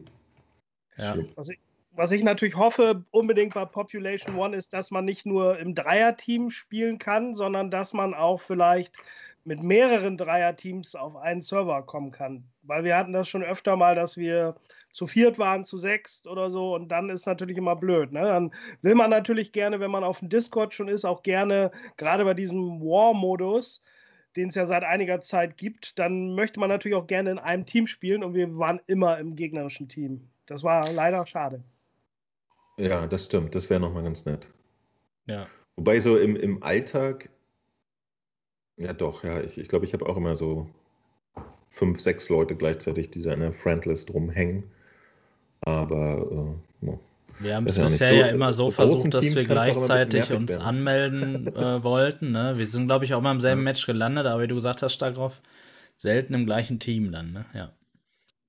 Das stimmt. Ja, es wäre mal schön. Wir haben ja auch eine große Zuschauerzahl und ich bin ja immer noch auch der Hoffnung, dass wir die einigen VR-Community-Matches dann nochmal hinkriegen in diversen Games, ne? unter anderem mal Echo VR, mal so ein 4 gegen 4. Oder halt Population One wäre natürlich auch mal cool, wenn die Leute, die jetzt im Chat sind, und dann sagt man, okay, jetzt haben wir mal fünf, sechs Dreier-Teams. Ne? Ja. Weil man hat natürlich den Nachteil auch bei Population One, es ist natürlich schon auch häufiger mal, dass man da auch etwas nervigere Mitspieler hat. Natürlich nur aus anderen Ländern, aus Deutschland nicht, aber auch sehr viele Kiddies. Ich glaube, ich weiß gar nicht, mit wem ich letztens eine Runde gespielt hatte. Da, es war irgendwie amüsant, aber da war einer, der war maximal zwölf und er hat auch wirklich jedem erzählt, was er gerade macht, was er gefunden hat. Und äh, wenn es die einfachste Ein-Sterne-Waffe ist, äh, musste er das jedem mitteilen. So, ich habe gerade eine Cola-Dose gefunden, ich habe gerade das gefunden und wir waren alle nur am Lachen. Ist auch witzig, aber manchmal auch nervig. Ja, das stimmt. Äh, guter Hinweis. Komm gerne zu uns auf den Discord. Äh, wir planen da regelmäßig eben Multiplayer-Events. Jetzt gestern haben wir, sind wir das erste Mal mal zusammen, jedenfalls für mich das erste Mal, äh, war das äh, äh, ein Rennen gefahren zusammen, ja, mit Lenkrad in VR. Zuerst in Race Room und dann die Kartrunde in Project Cars, die war auf jeden Fall auch legendär. Es hat richtig Spaß gemacht. Und danach natürlich auch mit dem Buddy Phasmophobia. Also kommt gerne auf den Discord, dort könnt ihr euch eintragen und auch selber gerne ein Event erstellen. Sammy, was sagst du denn zu Population One? Ich glaube, der letzte Patch hat dir eine Freude bereitet, oder? Oh, oh ja, die Schwerter. Und da muss ich sagen, da ist die Schwertmechanik sogar ganz okay, ja. Das stimmt, ja, genau. Weil sie, weil sie nicht so realistisch ist, ne? Dann, dann hilft sie einem dort, ne? Ja, aber es macht halt übel Fates, das Ding, ja. Also, ich muss schon ich sagen, ich, seitdem benutze ich kaum noch Waffen. Ich habe eine Person da geschafft, mit einem Schwert zu treffen, ey. Echt? N nix. Ja, geht gar nicht, ey. Das ist nicht so ja. ohne, ja. Als es losging, also, dachte ich, das ähm, verändert die komplette Spielbalance, ne? weil da hat man nur die Leute gesehen und ich habe den ersten auch, den ich dann angegriffen habe, der hatte dann die Schild und dann kam er auf mich zu und ich, oh Gott, wo soll ich den treffen? Ist mir nicht sofort aufgefallen, dass die Beine noch ein gutes Ziel ergeben. Und dann hatte ich schon die Befürchtung, dass diese Schwerter wirklich komplett das Spiel verändern. Mittlerweile sieht man aber relativ wenige mit ähm, Schwertern noch rumlaufen. Da bin ich auch ganz froh. Das stimmt. Und ich habe auch am eigenen Leib ja dort gespürt, dass das zwar, ja, wenn man vor einem steht, der ein Schwert hat, auf jeden Fall der Tod bedeutet, aber natürlich man, äh, wenn man äh, auf Distanz ist, da gar nicht versuchen braucht, an den Rand zu kommen. Ne? Da wird man abgeknallt und fertig, ja. Ja, Mo, hast du denn? Du sagst jetzt gerade, du warst nicht so erfolgreich mit dem Katana? Ich habe es versucht, ja, bisher habe ich noch keinen erstechen können. Witzigerweise, als, als das released wurde, äh, das, das Update, wo die Katanas kamen, äh, immer wenn ich das äh, versuche zu streamen, dann habe ich es natürlich mit der Index gemacht, ja. Und die Index hat ja diese geilen Nicht-Grab-Tasten. Ja. ja. Und mit der Index bleibe ich halt immer an den Wänden hängen überall. Also ich gehe irgendwo ja. lang und dann, ah! Äh, Verstehe ich. Das, das ist da ein bisschen äh, komisch. Also äh, wenn man halt die, die äh, Quest-Controller gewöhnt ist, normalerweise. Ne? Also genau. nach einer Weile Index-Spielen geht das dann immer. Und witzigerweise, das erste Mal, als es die Schwerter gab, äh, wollte ich jemanden damit schlagen. Bin original so hinter ihm gestanden, Meter, ja, und habe mich dann selber an der Wand festgeklebt mit meiner anderen Hand. Und habe es halt vollkommen versaut, hat sich umgedreht und mich getötet. Und seitdem ist es mir nie wieder gelungen, an jemanden so nah ranzukommen. In Population One geht aber nicht. Kriege nicht hin. Weiß ich auch nicht warum. Ich bin eher der Nimm noch die Pumpgun-Typ dann. Das, ja. ja, auch eine gute Nahkampfwaffe sozusagen, ne? Genau, ja. Ja, sehr cool. Ja, Population One habe ich hier auch oft im Chat schon gelesen. Wie gesagt, äh, ich schaffe es gar nicht hier alles ähm, einzubeziehen. Aber das ist auf jeden Fall etwas, womit ich nicht gerechnet hätte, dass das so ein cooles und leichtes Spiel ist, als es angekündigt wurde. Warum habe ich nicht mitgerechnet? Ja, ich hatte irgendwie einfach wieder so ein Vorurteil. Ne? Also erstmal war ich in diesem Battle Royale, in dieser Battle Royale-Szene gar nicht so drin. Also Fortnite hat mir nie gefallen und ja schon mal gar nicht, weil es flat ist. Aber als äh, mir das dann, äh, als ich dann die Chance hatte, das zu spielen, da war ich dann äh, hin und weg darauf. Du erinnerst du dich, ne? Ich dachte, hä, wie geil ist das denn? Man fliegt von diesem, von diesem Schiff runter, ja, man, man, man äh, breitet die Arme aus und man fühlt sich so frei, kann überall hochklettern. Und mit den Waffen, das ist total einfach auch. Die Grafik stört mich überhaupt nicht. Ich finde diesen Stil auch super. Wenn ich dadurch eben Crossplay erzielen kann, dann ist das wirklich top. Also, das gefällt mir richtig gut, muss ich sagen. Hätte ich auch nicht erwartet. Ja, ähm, Was, Man muss auch äh, nicht die Karten auswendig können. Ne? Das ist Ja, ja, so, auch wenn das, wir genau. Contractors spielen, dann kommen so viele an wie Luca gestern. Yo, ich bin ja ein alter Counter-Striker, ich kenne hier jede äh, Ecke. ja. Und ich laufe da natürlich erstmal blöd rum und bei Population One, gut, ne? Eine Karte, riesig und wenn du da nicht die richtige, sag mal, äh, ja, es ist nicht, ist nicht so entscheidend. So ist es, ja. Ja, sehr cool. Sammy, Sie haben echt viel richtig gemacht bei dem Ding. So, ich bin auch begeistert. Das stimmt, ja. und Also sie liefern ja auch Content. Es Ne? gibt, es gibt wenige äh, Multiplayer-Titel, äh, die, die einen, also die mich jetzt seit Release äh, permanent und immer wieder rangeholt haben und man hat immer wieder Spaß. Also das, das muss ein VR-Titel erstmal schaffen. Äh, Finde ich bemerkenswert. Und vor allen Dingen, man darf auch nicht vergessen, diese Cross-Geschichte. Es gab ja ein bisschen Aufschrei wegen der Grafik auf dem PC. Ich finde aber, dass das Ding auf der äh, Quest total outstanding aussieht. Ja? Ich habe keine Ahnung, wie sie diese Grafik auf der Quest hinbekommen.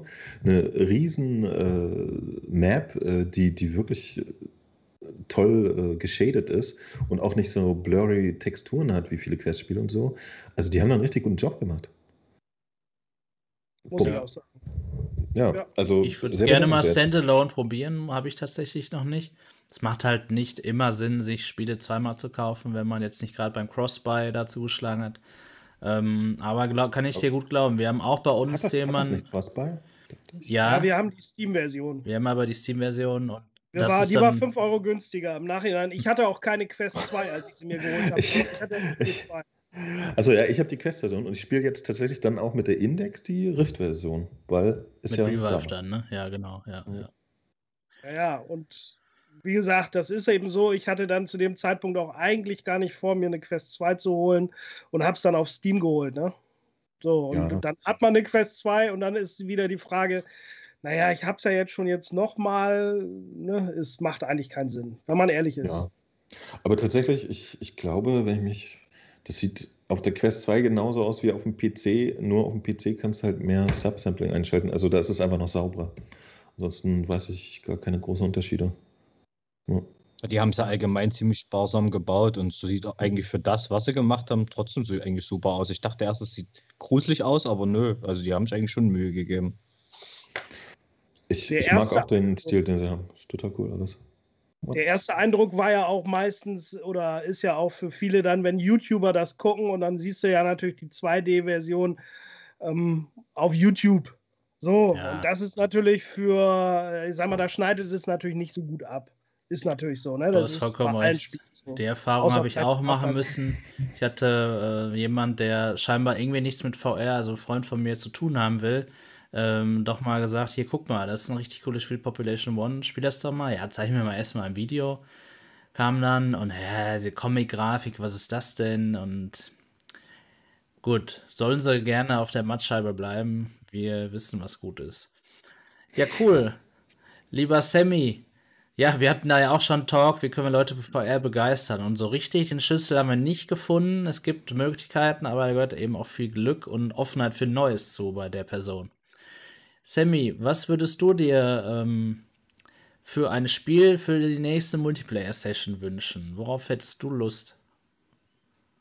Mm, Ich habe jetzt bei Tsuburanabi mal hier dieses, äh, diesen Stalker-Ableger mir mal angeguckt. Wie hieß das? Ähm, Into the Radius. genau, Into the Radius. Das würde ich natürlich auch gerne mal im Koop spielen wollen. Das wäre schon nochmal ein ganzes Stück geiler.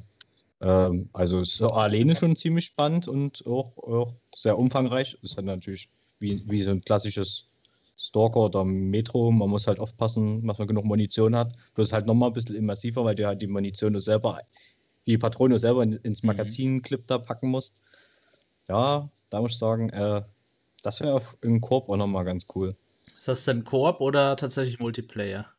Nee, es ist ein reines Ei- Einzelplayer-Spiel. Also du hast Ja. eine riesengroße offene Spielwelt, hast also deine Mission ähm, und erkundest dann halt im Endeffekt diese verseuchte oder radioaktive Welt da.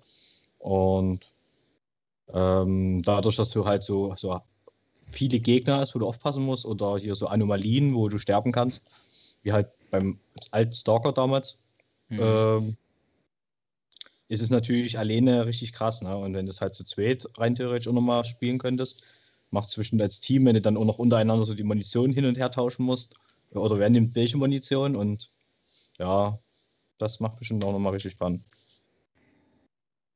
Ja, cool. Stark auf. Dein Lieblings- oder nein, nicht dein Lieblingsspiel. Was möchtest du als nächstes spielen? Also du meinst jetzt existierende Spiele, ne? Weil ich sag mal, Into the Radius hat es ja leider nicht. Ich habe gerade nochmal im, im Chat nachgefragt. Das ist dann halt ein Wunsch. Ja. Ähm, was ich sehr gerne mal spielen würde, Multiplayer wieder, ist äh, Star Wars Squadrons. Ja, gute Macht Idee. Habe ich auch selbst noch nicht im Multiplayer gespielt. Wie ist es bei euch, Sammy und Mo? Also ich sage, haben wir gespielt. Vorne, ne? Ja. Haben wir Muss gespielt, haben wir gespielt. Ich finde es ganz nice. Äh, aber wenn, wenn ich jetzt direkt die Wahl habe bei Multiplayern, gibt es ein paar Sachen, die, die ich geiler finde. Also, weil bei Squadrons, also generell glaube ich, bei Flug, Schießerei, Ding siehst, ähm, man hat halt immer sehr viel mit Lenkung zu tun und sehr wenig mit, mit Dingen erschießen. Äh, ja, gut, gerade wenn Da finde ich, jede... find ich halt so, so, so ein Shooter-Multiplayer ein bisschen befriedigender. Ja, klar. Und, äh, oder, oder ja, es geht auch nur darum, weil ich es noch nicht wirklich gemacht habe, intensiv und das gerne würde, um ah, das okay. zu beurteilen. Ne? Also es ist jetzt auch nicht mein Lieblingsspiel, ich würde es gerne machen, weil wir es noch nicht gemacht haben. Hm. Ja, wir haben das schon hoch und runter gedackelt. Wir machen ja auch regelmäßig Wipeout äh, und das ist halt auch einfach krass. Ja, ja da also, würde ich auch gerne mal mitmachen. Das habe ich auch schon gesehen auf deinem Channel. Das habe ich mir auch besorgt. Das ist einfach so geil. Da habe ich mal Bock drauf, ja. Ja, ja, ja ein schönes Spiel. Man kann da auch super labern bei einfach, oder? Ja, naja, du musst dich schon ein bisschen konzentrieren aufs Fahren, aber ist es eigentlich genügend du sagst halt so Sachen wie, ha, jetzt habe ich dich oder du Mistkerl und so. Ne? aber das, das ist ein richtig schönes Ding. Und ähm, aber ich, ich habe halt total Bock. Äh, dieses Jahr kommt mir noch äh, After the Fall raus. Ja? Mhm. Oh, Vierer ja. Koop. Oh, ich habe da so Bock drauf. Ich, ich kann das nicht abwarten, ja. bis es rauskommt. Äh, von, von den Arizona Sunshine-Machern. Übrigens, Arizona Sunshine kann man auch im Koop spielen. Ne? Also auch mhm. sehr, sehr witzig. Ist ähm, bei uns so ein kleiner Running Gag, weil wir das letztens probiert haben. Und so. da hieß es auch so, yo, super, sieht auf der G2 noch besser aus. Und ja, also uns hat das halt nicht so gefallen. Obwohl ich sagen muss, hat natürlich auf der Was Playstation. Ist das Aussehen, auch, oder? Ja, Nein, also auch von der Spielmechanik und so ist das, das so. Der bisschen, Hammer auf der Playstation. Ja, auf der Playstation muss ich sagen, ist natürlich der Aim-Controller super. Das ist total geil. Ja, also das muss ich auch zugeben, aber wir haben es halt auf dem PC gespielt und das hat uns jetzt nicht so abgeholt. Aber das ist natürlich auch Geschmackssache. Ich, ich habe es aber ich hab's, ich habe es auch schon auf dem PC gespielt und äh, Arizona Sunshine hat halt diese Horde-Maps auch, ne? Die kann man ja zu viert sogar spielen und das ist so ein Spaß. Äh, zu viert diese Horde-Maps zu spielen, ist auch so saulustig, weil man sich da wiederbeleben kann und äh, es dadurch halt äh, wirklich so noch interessantere Komponenten gibt, als wenn man das einfach nur alleine spielt gegen Zombie-Horden, die halt immer mehr und immer mehr werden. Das ist ein, ein riesen Gaudi. Also, ne? also das habe ich echt gefeiert. Und ich habe halt Bock auf so ein richtiges Storyspiel, ja? aber wohl mit vier Leuten gleichzeitig, mit einem richtigen Team. Und mir ist auch wirklich das Thema egal, ob das im Weltraum ist oder durch einen Dungeon oder so. Ich will mit einer geilen Gruppe cooler Dudes einfach Abenteuer erleben. Und, Carnage äh, Chronicles kann ich empfehlen. Ja, da können wir doch mal gucken, ob wir zum da was zusammenkriegen, ja. Ja, äh, ja aber, aber das dann zum Beispiel äh, in der Grafik von Half-Life Alex. Boom, so jetzt. Ja, die ist nicht ganz so, aber man muss trotzdem sagen. Also so, so, so ich, ich weiß ja nicht, wie es euch geht, ey. Wir, wir alle haben doch wahrscheinlich so Ready Player One gesehen und die, die, haben ja nur grob visualisiert, was ich mir sowieso eigentlich 2016 vorgestellt habe, was wir jetzt schon an Grafikniveau haben sollten in VR. Ähm, das ist eine Geschichte, äh, wo ich noch richtig Bock drauf hätte. Auch wenn ich zum Beispiel Skyrim VR gespielt habe. Ja? Ich, ich fand das fantastisch und großartig und ein irrsinniges Abenteuer. Aber was ich halt sofort gedacht habe, wie geil wäre das bitte, wenn hier noch jemand dabei wäre. Mhm. Ja, und und äh, das, da kann von mir aus noch, noch viel, viel mehr kommen und auch vor allen Dingen komplexeres. Ja. Nicht, äh, es gibt halt viele überschaubare Sachen so, aber gerne auch riesige Welten mit Abenteuern und wo man einfach irgendwie losgeht, dann sitzt da irgendwie ein Typ am Lager vorher, man quatscht mit denen, findet den cool und dann rennt man zusammen durch die Gegend und äh, erlegt einen Drachen und heiratet eine Dame in der Kneipe. Das alles in vorher. So schaut's aus. Das möchte ich. Da habe ich ja dann gleich mal eine Frage an dich, Mo. Wenn ja. ich schon mal hier haben. Und zwar, du sprachst ja gerade auch an Ready Player One und Zukunft von VR.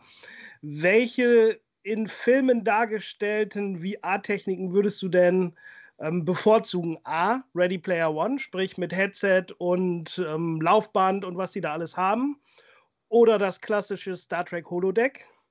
Oder natürlich wie bei Matrix, ne? einfach irgendwo anschließen, zack, Gehirnlink, wie Valve das ja scheinbar schon plant. Und dann bin ich in der Matrix. Ich glaube, wenn ich die Wahl hätte, würde ich wirklich eher das Ready Player 2 Construct nehmen, aka William Gibson, aka Niall Stevenson und äh, quasi den direkten Hirnlink. Ja? Dass man nicht mehr über, über die äh, Rezeptoren muss mit irgendwelchen Sachen. Das wäre mir schon am liebsten. Was ich nämlich nicht glaube, dass Ready Player One, so nett das ja ist mit dem haptischen Anzug und dem bidirektionalen Blablabla, ohne Scheiß, Leute, möchte sowas jemand von euch in seiner Wohnung alles haben, den ganzen Tinnef? Ich nicht. Also nicht in meiner normalen Wohnung hier. Ich habe hier ein Arbeitszimmer, ein Wohnzimmer und ein Schlafzimmer. Wo soll das stehen? Im Wohnzimmer? Echt jetzt? Äh, wenn da Leute zu Gast kommen, die gucken dann die zweimal zwei Quadratmeter birektionale Mühle an und nee, es sieht einfach nicht schön aus. Deswegen, was, das Entspannteste wäre wirklich irgendwie, keine Ahnung, du legst dich irgendwie auf die Couch, stöpselst dir was hier hinten in den Kopf und dann bist du in VR. Nervgear hat es auch gebracht. Äh, wie, wie heißt der? Die Sword Art Online. Sword Art Online. Sword Art Online, genau. Das wäre natürlich perfekt. Ja. Ja. Aber, aber okay, okay, was, was da ein bisschen wegfällt, fällt mir gerade ein. Ich finde nämlich tatsächlich ein Aspekt von VR, der, der total nett ist, ist die Bewegung. Das muss ich auch sagen. Ich habe früher, äh, das hat mich Hölle angenervt, auf der Couch zu sitzen und was zu spielen. Äh, äh, ja, weil, keine Ahnung, wenn du drei Stunden auf der Couch sitzt, dann tut dir echt der Arsch oder der ganze Körper weh. Und das fand ich jetzt an VR immer so gut, dass man wenigstens ein, ein Minimum an Bewegung macht. Sogar wenn man im Sitzen spielt, äh, hat man irgendwie mehr zu tun und man kann dann auch aufstehen und äh, im Stehen spielen und so. Und äh, den Aspekt würde ich dann bei so einem Nervgear leider wieder vermissen, ja? dass du mit deinem echten Körper auch wirklich Sachen machst. Das ja gut, du fühlst das ja bei dort. Dort was, das, ja, ja, was du über die Gedanken fühlst dann. Ne? Aber, aber du, du bewegst doch nicht wirklich deine Muskulatur und so, ne? Das ist doch dann alles. Nee, also dein Körper ja. ist wie tot. Also du bist halt in deinen Gedanken komplett. Machst du die Bewegung. Genau, genau. Und, also wie bei äh, Avatar, so ähnlich. So ähnlich, ja. Du steuerst ja. im Endeffekt den Avatar über deine Gedanken, fühlst zwar auch das, was er fühlt. Ich will jetzt mal, genau, du würdest wahrscheinlich auch den Schwung fühlen, aber, aber du machst natürlich körperlich gar nichts. Genau, dein eigener Körper. Also ich, ich könnte schon mit einem Konzept le leben, wo ich mich einfach in Nährlösungen äh, lebe und das egal geworden ist, weil es halt so geil ist, in VR zu sein. Wurde auch gerade im Chat schon vorgeschlagen. Genau. So. Ich will nur als Gehirn existieren, das in einer Nährlösung liegt und voll verdrahtet ist, schreibt Pobi82. Ja, gut, dass wir auch ein bisschen über Zukunftsforschung reden heute. Sehr gut. Nee, aber, aber tatsächlich, wie gesagt, so, so eine Tretmühlen oder so, muss ich gestehen, wenn man nicht den, den Luxus hat, ein eigenes Spielzimmer zu haben, so, wo, wo man dann wirklich so super hässliche Gerätschaften hinstellen kann, in meinem normalen Alltag möchte ich sowas nicht irgendwo in der Ecke stehen haben. Und ähm, ich habe mich jetzt zum Beispiel auch beim VR-Spielen so daran gewöhnt, irgendwie einfach mit dem linken Daumen durch die Gegend zu laufen, dass, dass ich das gar nicht mehr als so interessant empfinde, äh, wirklich mit meinen Füßen zu laufen oder so. Ich weiß nicht, wie es euch geht dabei. Nee, geht mir genauso. Ne? Wenn ich dann schon dran denke, sag ich mal, in Population One von der einen zum anderen äh, Spielfeldhälfte auf so einem Catwalk C da rumzulaufen, da denke ich, das, macht doch keiner. Und ich kann mir auch nicht vorstellen im Multiplayer-Titel, dass du mit solchen Dingern oder mit den Cybershoes jetzt wirklich auch ähm, konkurrenzfähig bist. Kann ich mir nicht vorstellen. Genau, also die, die, die, genau dieses Catwalk-Ding und die Cybershoes, ich glaube, die wären so noch voll zu krötig, so, da hätte ich keinen Bock drauf. Ich, ich meinte jetzt sogar eine ideale Version, wie aus Ready Player One, ne? die wirklich total supi funktioniert und so. Und sogar die möchte ich nicht in meiner Wohnung stehen haben. Also, wenn man irgendwie einen eigenen Hobbykeller hat oder so, dann wäre das noch eine Geschichte, würde ich sagen, okay.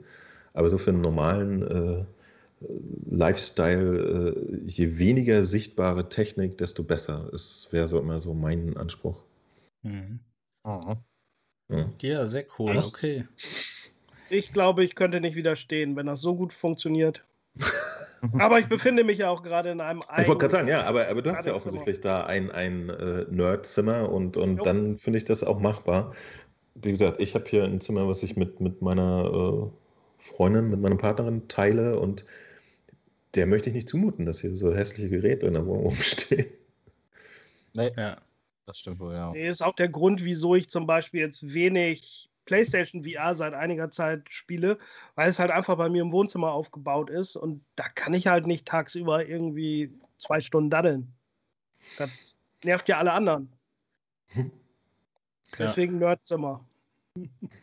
Nerdzimmer. Ja, aber man hat, ist gut. Ja. Ich hab's nicht. ja, sehr schön. Aber ich, ich komme auch so gut klar. Also, wie gesagt, Quest kannst du überall hinstellen und machen. Perfekt. Genau, das, das zeichnet sie aus, das stimmt. Ja, da würde ich sagen, kommen wir mal so langsam auch in Richtung Ende. Vorher aber ähm, möchten wir gerne noch über ja, unsere Empfehlungen irgendwo sprechen. Wenn uns jetzt wirklich einer fragt, was würdest du morgen spielen, was wir dann da sagen würden. Und ähm, ähm, ich muss beispielsweise sagen, morgen habe ich ja wieder meinen Livestream und da bin ich jetzt mich am Fragen, was spiele ich denn da? Und es hat natürlich auch was damit zu tun, was ich gerne spiele. Nicht nur, was ich euch zeigen möchte, sondern auch, was ich gerne spiele. Und ich habe da jetzt natürlich ähm, die Qual der Wahl. Ich kann jetzt ähm, hier Phantom Covered Ops könnte ich jetzt zu Ende spielen, sehr wahrscheinlich. Auch mit PC-Grafik, falls da der Speicherstand übertragen wird. Wird er? Okay, gut zu wissen. Dann ähm, könnte ich auch Asgard's Wrath spielen. Ja, da habt ihr ja abgestimmt auf dem Discord, dass ich das eben nach Half-Life mit der G200 Index-Controllern, beziehungsweise also nachdem ich das gespielt habe, jetzt auch mal spielen soll. Und das würde ich auch gerne spielen. Ja, und dann bin ich so ein bisschen in der Zwickmühle. Ich glaube, die meisten wollen Resident Evil 7 spielen. Und ich habe letzte Woche, Mo, du hast mir Mach's auch nicht. davon erzählt, Mach's nicht. ich habe letzte Woche Resident Evil 7 gestreamt und das war echt heftig, ja. Also kann ich nicht anders sagen. Ähm, ich muss gleichzeitig aber sagen, dass ich so ab einer Stelle an so einem Punkt war, wo das schon so übertrieben manchmal war, was da passiert ist, dass es irgendwo auch wieder urkomisch war. Aber du weißt halt einfach nicht, wann es dich erwischt. Und der Schreckmoment, der ist einfach, ja, der packt dich die ganze Zeit, ne? Wann wirst du dich erschrecken? Und ich muss sagen, ich glaube, ich werde auch Resident Evil morgen weiterspielen. Also schaltet ein, morgen 20.30 Uhr bei meinem Montags-Livestream. Ähm, und Resident Evil 7 gehört für mich tatsächlich auch zu einem meiner Lieblingsspiele. Da meine ich gar nicht, dass das ein Spiel ist, woran ich sofort denke, wenn ich VR, über VR rede und sage, hey, das möchte ich jetzt spielen, sondern einfach die Atmosphäre, weil Resident Evil 7 es einfach dadurch, dass es in VR abgebildet ist, schafft, mich so zu packen, mich so zu fesseln, dass alle Emotionen, die ich jemals fühlen könnte, auf einmal gefühlt werden. Und das finde ich einfach phänomenal. Es sieht, ich sage es einfach mal nach heutigen Standards, natürlich in der PSVR nicht gut aus und dennoch gut genug, um alles dort darzustellen, was man darstellen muss und dennoch mir die Angst die ganze Zeit ins Gesicht, ins, in mein Gehirn wirft. Ja, also ähm, ich bin immer wieder, wenn ich dann weiß, jetzt gleich muss es spielen, denke ich mir, oh nein, ey, jetzt, jetzt gleich wieder, jetzt geht's gleich wieder los. Dann äh, bin ich zwar froh, wenn ich streame und so, das ist dann auch cool. Aber da sieht man ja dann jetzt den Chat nicht mehr auch, gerade nicht, wenn ich mit Kamera streamen möchte, aber mit der PS5 ja sowieso nicht. Und ähm, das ist schon Nervenkitzel. Also Resident Evil 7 kann ich empfehlen für alle, die es echt mal wissen wollen. Starkov, wie sind deine Erfahrungen bei Resident Evil 7? Man muss dazu sagen, ich habe es wahrscheinlich genau wie Mo auch mit Release zweit, Anfang 2017 gespielt. Und da war es ja wirklich so, da kannte man noch wenig VR-Games und dementsprechend wusste man auch gar nicht, was da so richtig kommt und wie sind so die VR-Mechaniken, was geht und man wusste gar nicht, was kommt da auf einen zu? Und ich habe es natürlich damals auch gespielt, jenseits der 22 Uhr, ne? Frau im Bett und vorher ging nicht. Und das hat das Ganze noch schlimmer gemacht. Ich fand es auch übel, aber irgendwie auch ja, sehr immersiv und lohnenswert. Also tolles Spiel, aber nicht für jeden. Ich habe damals auch echt bestimmt drei Tage immer nur zehn Minuten gespielt und danach ging es erstmal nicht. Muss ja. ich auch ganz ehrlich zugeben. Ja, das stimmt.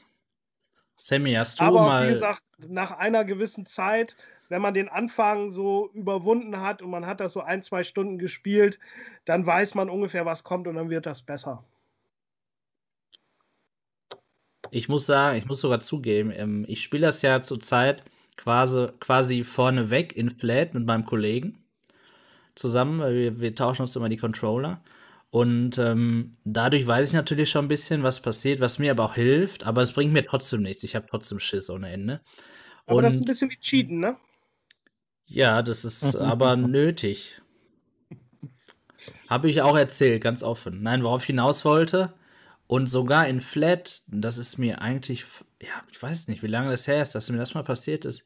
In Flat bin ich in einer Szene aufgesprungen mit meinem Controller, habe geschrien. Ich habe ich weiß nicht, wir haben uns kurz unterhalten gerade. Ich habe überhaupt nicht mit gerechnet. Das ist mir, glaube ich, noch nie passiert. Und mein Kollege natürlich genauso an die Decke gegangen dann. Also, ich freue mich schon genau auf diese Sachen dann wieder morgen im Livestream. Okay, ja, seid gespannt. Sammy, hattest du auch schon die Chance, äh, Resident Evil 7 in VR zu spielen? Nee, direkt in VR, VR habe ich nie gespielt. Ich habe es nur äh, in Flat gespielt, damals am PC. Ähm, aber da war es ja auch cool und war, die ganze Atmosphäre war ja auch, auch da schon sehr, sehr krass. Aber ich hoffe ja immer noch, dass es irgendwann mal vielleicht doch nochmal für, für VR kommt. Also in Warp X sieht zwar schon ganz cool aus, aber äh, in richtig ja. VR wäre bestimmt auch nochmal cooler. Wichtiger ist aber natürlich, dass Resident Evil 8 einer der Starttitel für die PSVR 2 wird. Ist so meine Meinung. Das, das wäre wär nochmal ein Knaller. Das wäre eine Ankündigung, die auf jeden Fall wieder für ein paar Verkäufe sorgen würde, definitiv. Ähm, aber soweit möchte ich noch gar nicht in die Zukunft gucken. Mo, erzähl mal bitte von deiner Resident Evil-Erfahrung. Der, der, der schlimmste, gruseligste Shit, den ich jemals erlebt habe. Ohne Scheiß. Ich habe mich in meinem ganzen Leben noch nie so gefürchtet wie in diesem Spiel. Ich habe, ich, ich weiß gar nicht mehr, wie ich das ertragen habe damals. Ich habe wirklich da gesessen. Ich habe immer so äh, halbstündige kleine Videos gemacht. Ne? Damals war ich noch nicht so auf dem Trichter, dass man das äh, streamen könnte. Das macht nämlich vieles wirklich einfacher. Ne? Wenn man weiß, Leute gucken einen zu, mit denen ja. kann man sich auch unterhalten. Das, das äh, verändert das eigene Mindset so ein bisschen. Da wird man dann einfach ein bisschen mutiger, ne? weil man möchte sich auch nicht blamieren oder so. Und ich habe das aber nicht gemacht. Ich habe das alles so für mich im Zimmerchen aufgenommen. Und ich hatte nämlich auch schon mit der ersten Demo von Resident Evil auf dem TV, ja, das habe ich mal nachmittags gespielt bevor überhaupt VR angesagt war, habe ich die Demo gespielt und so, oh, gehe so eine Treppe hoch, da standen so, so Mannequin-Figuren und drehe mich irgendwie um mit meiner Flat-Figur, ja. Und plötzlich stehen die anders und ich so, Alter, sofort ausgeschaltet, weil ich das nicht ertragen konnte. Das war mir viel zu gruselig. Und das dann alles in VR noch zu überleben, äh, zu erleben, wirklich mit seinem eigenen Körper da drin zu sein, das war so unerträglich. Und ich habe es auch gemacht, weil, weil die ganze Stimmung und, und die Qualität des Spiels halt so erstaunlich ist und ich sowas einfach auch mal erleben wollte. Aber ich habe wirklich da gesessen, ich habe am ganzen Haut, äh, Körper Gänsehaut gehabt und ich konnte es nur ertragen. Also ich musste wirklich danach, habe ich dann immer ganz schnell irgendein buntes, helles Spiel gespielt, damit ich wieder irgendwie runterkomme von dem Ding. Ja, das und, stimmt. Und in Resident Evil, äh, ich glaube, das ist okay, wenn ich das sage, ähm, man, man sammelt ja auch immer mehr Zeug und kriegt dann auch immer mächtigere Waffen und so. Ne? Und je mehr ich davon hatte, desto erträglicher fand ich es, weil diese Hilflosigkeit in Resident Evil, die hat mich halt fertig gemacht und auch, wenn man nie wusste, was, was im nächsten Raum kommt und so, ne? Und äh, irgendwann mitten im Spiel muss man nämlich all sein Zeug abgeben und dann wieder irgendwo lang gehen, ohne diese Waffen und ohne diese Sicherheit. Und ich habe drei Wochen gebraucht, bis ich mich getraut habe, da an der Stelle weiterzumachen. Das, äh, ich habe wirklich, das ist mit, mit keiner Erfahrungen, die ich bisher gemacht habe, äh, vergleichbar gewesen. Wie schlecht ich mich bei Resident Evil gefühlt habe. Na toll, das, ja, das wusste ja ich noch nicht und da bin, da wusste, das wusste ich noch nicht und da freue ich mich überhaupt nicht drauf, an dieser Stelle anzukommen, wo ich mein Zeug abgeben muss. Ich meine, spätestens als ich schon ziemlich am Anfang in dieser Garage war und gegen diesen Vater da gekämpft habe, habe ich gewusst, es ist eigentlich egal, was ich für Waffen habe. Die stehen ja alle immer wieder auf. Aber du hast schon recht, natürlich hat man, da kommen ja nicht nur die und die kommen ja auch nicht ständig wieder. Ähm, nicht nur die an Gegnern, äh, irgendwo dann ein besseres Gefühl. Da stimme ich dir zu. Ja, super. ja. Ich das bin auf jeden äh, Fall froh, dass äh, auch jemand anders die gleiche Erfahrung gemacht hat. Ja. So, fühlt man sich nicht ganz ich, so schlecht. Ich, äh, aber, aber, es gibt ja definitiv Leute, die mögen es, wenn sie Angst haben und sich gruseln. Ja? Das, das ist so, ich, ich gucke mir noch nicht mal Horrorfilme an. Nichts, gar nichts. Ich habe damit nichts am Hut und das Resident Evil war ein äh, riesen Ausrutscher in meinem Leben. Das werde ich nie wieder machen. Also ich, ich werde sicher, wenn, falls jemals ein Resident Evil 8 in VR rauskommt, ich werde reingucken, ja. Ich werde es mir angucken. Ich will sehen, wie es aussieht. Das ist dann Next Generation. Das muss ja geil sein. Aber dass ich das nochmal spielen werde, glaube ich nicht. Weil, come on.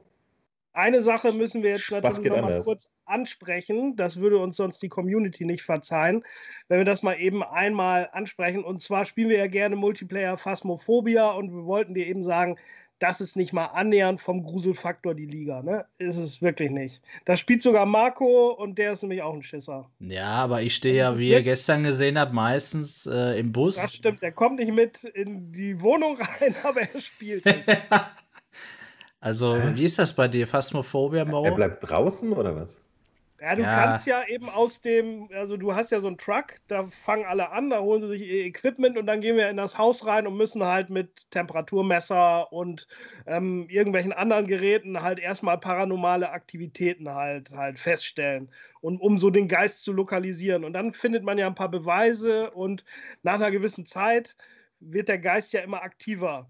Und wenn man natürlich nicht ins Haus reingeht, dann passiert natürlich nichts. Man kann da durch die offene Tür gucken und Marco, wenn es dann so langsam der Fall ist, dass diese ähm, paranormalen Aktivitäten sich erhöhen, dann ist Marco gerne derjenige, der an der Türschwelle stehen bleibt und nicht mehr mit ins Haus reinkommt.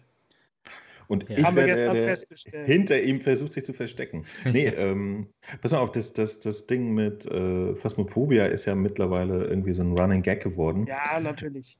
Ich habe damals gesagt, äh, wenn ich äh, im, im Jahre 2020 war das letzte, ne? Äh, mit meinem Kanal über 10.000 komme, dann spiele ich es. Ich bin nicht drüber gekommen, also spiele ich es nicht. Relativ konsequent, finde nee, ich. Ist ja auch okay. Es Hat sich für mich darum, erledigt damit. Es geht nur darum, was ich wirklich sagen will. Das Spiel lebt ja gar nicht von, von dem Gruselfaktor, sondern es lebt einfach dran, weil das wirklich ein ganz, ganz tolles ähm, Vier-Mann- kooperatives Spiel ist. Ne? Und das ist natürlich je nachdem, mit wem du das spielst. Ich bin auch schon mal reingegangen mit Wildfremden. Ähm, war auch ganz lustig, vor allen Dingen, wenn da mal Wildfremde dabei sind, die alle drei halt eben das auf dem PC spielen, flat. Ähm, und die dann sehen an deinem Gürtel, den du hast, weil den haben nur VR-Spieler, dass du halt derjenige bist, der das in VR spielt und die das natürlich eigentlich gar nicht mehr interessiert, was das Spiel so mit sich macht, sondern wie sich das anfühlt, das Spiel in VR zu spielen. So kann man nämlich auch ein paar Leute zu, ja, für VR begeistern, wenn man erzählt, dass man jetzt da wirklich drin steht und seine Hände bewegt ne, und am Gürtel Sachen hat, die man wirklich dann ähm, ja, mitnehmen kann das ist schon irgendwie ganz interessant. Aber ansonsten lebt das Spiel einfach von dieser ähm, Koop-Dynamik. Ja, zusammenfassend zu Phasmophobia kann ich noch sagen, immer wenn ich mich wieder mehr traue, kriege ich, habe ich da einen Rückschlag und zwar einen derben. Also der erste Rückschlag, den hatte ich in der Schule mit euch, als wir den Geist im Badezimmer lokalisiert haben, wir dann rausgehen wollten, um weiteres Equipment zu holen und ich der Depp war, vor dem der Geist dann die Tür zumacht. Ihr war draußen, ich war in dieser Schule gefangen und ich wusste nicht, was ich machen soll. Du hörst nun die ganze Zeit mit den G2-Kopfhörern, husch, husch, ah, dann hörst du deinen Herzschlag und was weiß ich. Und das war schon mal der Rückschlag, der Nummer eins. Und Nummer zwei war, ah, ich weiß gar nicht, vor drei, vier Wochen, da haben wir auch um 0 Uhr oder so gespielt. Da bin ich das erste Mal, nicht das erste Mal, aber das erste Mal gestorben, ohne dass ich wirklich damit gerechnet habe. Und ich habe so laut geschrien, meine Nachbarin hat mich hier auch am nächsten Tag gefragt, was war denn da gestern los? Weil der Geist kam auf einmal, man hört das, man, du hast Gänsehaut und dann nimmt er die Hände von hinten und packt dich dann so. Und ich habe nur die Augen zugemacht und laut geschrien wie ein kleines Kind. Und Ach Mensch, ey, gerade eben wollte ich sagen, ich probiere es mal, aber jetzt, ach, da bin ich raus. Ich wollte sagen, Marc, völlig falsche Herangehensweise. Völlig ich bin ja kein Arschloch. Nein, nein, ja. nein, nein. Ich, ich, ich habe ja, glaube ich, jetzt schon sehr oft und sehr klar genug gesagt, es geht hier gar nicht mehr um Angst oder sonst was, sondern ich habe gesagt, ich werde das unter den und den Bedingungen spielen und die sind nicht eingetreten. Und deswegen äh, ist das Ding jetzt für mich durch. Ähm, aber tatsächlich ist es auch etwas, was mich äh, nicht sehr interessiert. Ja, ich, ich kann mit so äh, Gruselgeschichten einfach nichts anfangen. So, also es fällt mir sehr leicht, das, das nicht spielen zu wollen. Also bei mir persönlich. Obwohl ich allen glaube, dass sie da jede Menge Spaß haben. Auf jeden Ja. Fall. Ich finde das jetzt auch so, so gar nicht so schlimm gruselig. Ich habe natürlich auch Resident Evil gespielt und fand das schon sehr gruselig. Und bei Phasmophobia hast du halt eben Leute, die dabei sind. Das ist nicht so schlimm. Und meistens ist es natürlich so, dass Sammy, weil er schon den höchsten Level hat, meistens das ganze Equipment gekauft hat. Und das meiste, was dir eigentlich passieren kann, ist, wenn du stirbst, in den Höhe, gerade wenn du das nicht auf Anfänger spielst, dann ist halt das ganze Equipment weg und du musst es neu kaufen. Und ich als relativer Anfänger habe gar kein Equipment gekauft. Also wenn ich ähm, sterbe, verliere ich halt auch nichts. Und deswegen fand ich das bis jetzt auch noch nie so gruselig. Dann kommen halt Ja. von hinten Hände und dann bist du auf einmal selber ein Geist und das Ja, war's. sehr Also, subjektives Warte, Thema, muss glaube ich, so ich, können ich wir es muss mal sagen. ganz kurz hier zwischengrätschen, bei aller Liebe zu VR. Wir haben unser erstes Discord-Baby heute. Unser erstes Discord-Baby. Ja, wir haben heute unser erstes VR-Discord-Baby. Um äh, 15 Uhr ein paar zerquetschte wurde Anna geboren. Uh, Ja, schön. Glückwunsch. So, dann musst du jetzt nur noch sagen, wer denn derjenige ist, ähm, zu dem Anna gehört. Achso, nee, das, das überlasse ich, glaube ich mal, äh, den, den äh, Leuten und ihrer Privatsphäre.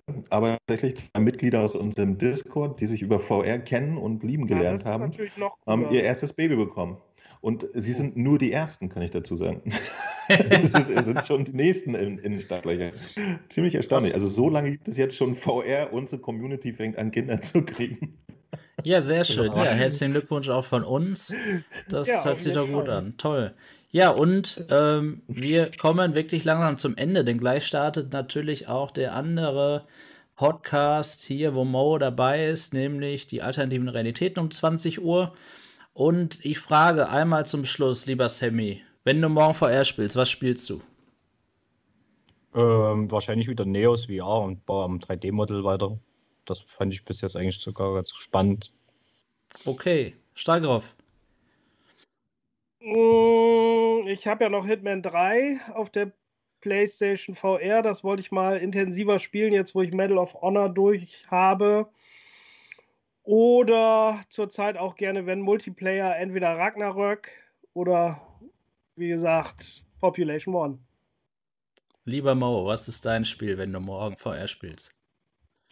Ich werde morgen, wenn ich für euch spiele, auf jeden Fall Doom 3 VR weiterspielen. Denn dieses Spiel habe ich vorher noch nie in meinem Leben gespielt, also in Flat. Und Mhm. ich habe Bock echt zu sehen, wie es da weitergeht. Obwohl es auch ein bisschen gruselig ist. Aber da hat man eine fette Wumme in der Hand. Das macht das immer alles erträglicher. Wie alles im Leben. Hast du eine Pumpgun, besser. geht vieles netter. Ja, Ja, das cool. werde ich tatsächlich die, diese Woche dann ordentlich mal äh, mir reinziehen. Da ich, freue ich mich drauf. Ja, schön. Ich glaube, das nächste, was ich spiele, ist nochmal Gorilla Tech. Das fand ich nämlich richtig lustig. Aber Da habe ich auch ähm, dabei. Genau, da bist du auch dabei. Da habe ich Bock drauf. Und ja, liebe Community, vielen Dank für euren, euren Input hier im Chat. Einiges konnten wir vorlesen, aber nicht alles. Dafür steht es aber hier auf YouTube im Video. Kann sich jeder eben nochmal angucken im Nachhinein. Und dann kommen wir zum Ende des NVT-Talks hier, äh, der Folge 5. Ähm, auch als Podcast eben erhältlich, falls ihr es eben nicht schafft, hier live dabei zu sein oder es anderweitig hören möchtet, dann gerne auch als Podcast. Ähm, ich bedanke mich bei euch allen und auch bei dem Chat, bei den Zuschauern, bei den Zuhörern. Und ich würde sagen, wir sehen uns dann im nächsten NVT-Talk am Karfreitag um 20 Uhr, Folge 6. Ähm, lieber Stagoff, danke, dass du dabei warst, wie immer. Ja, Ja. gerne. Und tschüss, genau. Ich, ich dachte, du verabschiedest dich kurz. Achso, ja, okay. Also tschüss an die Community. Wir sehen uns wahrscheinlich oder hören uns wahrscheinlich gleich oder auf dem Chat der alternativen Realitäten. da trifft man ja immer die gleichen Leute wieder. So ist es. Sammy? Immer dieselbe Gang. Genau. Lieber Sammy, auch danke, dass du dabei bist. Schönen Abend. Jo, euch auch. Und danke, Und lieber Mo, genau. Vielen Dank, dass du dir die Zeit genommen hast, heute um 18 Uhr hier am Sonntag. Ja, sehr, sehr gerne. Danke, dass ich äh, dabei sein konnte. Ist, ist doch auch mal nett. Äh, sonst erzähle ich mir am Sonntag immer meine eigenen Sachen und jetzt konnten wir mal hier mal ein bisschen zusammenhängen. Ja, hat Spaß Und gemacht. ja, vielleicht, vielleicht ergibt sich ja was. Also, genau. äh, Wipeout habe ich One, notiert. Willst du mitmachen? Bei Ja. Population One werde ich sicher gerne dem einen oder anderen von euch mal den Kopf weghacken. Gerne. Ja, befreundet sind wir. Wir haben es aber noch nie geschafft, irgendwie ein, uns irgendwie parallel online zu sein. Dann äh, wie, Kriegen wir einfach wie ich nachts um vier Population One spielen. Das ist nicht so schwierig. Nein, vielen, vielen Dank. Danke, Leute. Bis zum nächsten Podcast, bis zum nächsten Talk, bis zum nächsten Video. Ciao, schönen Abend. Bye bye.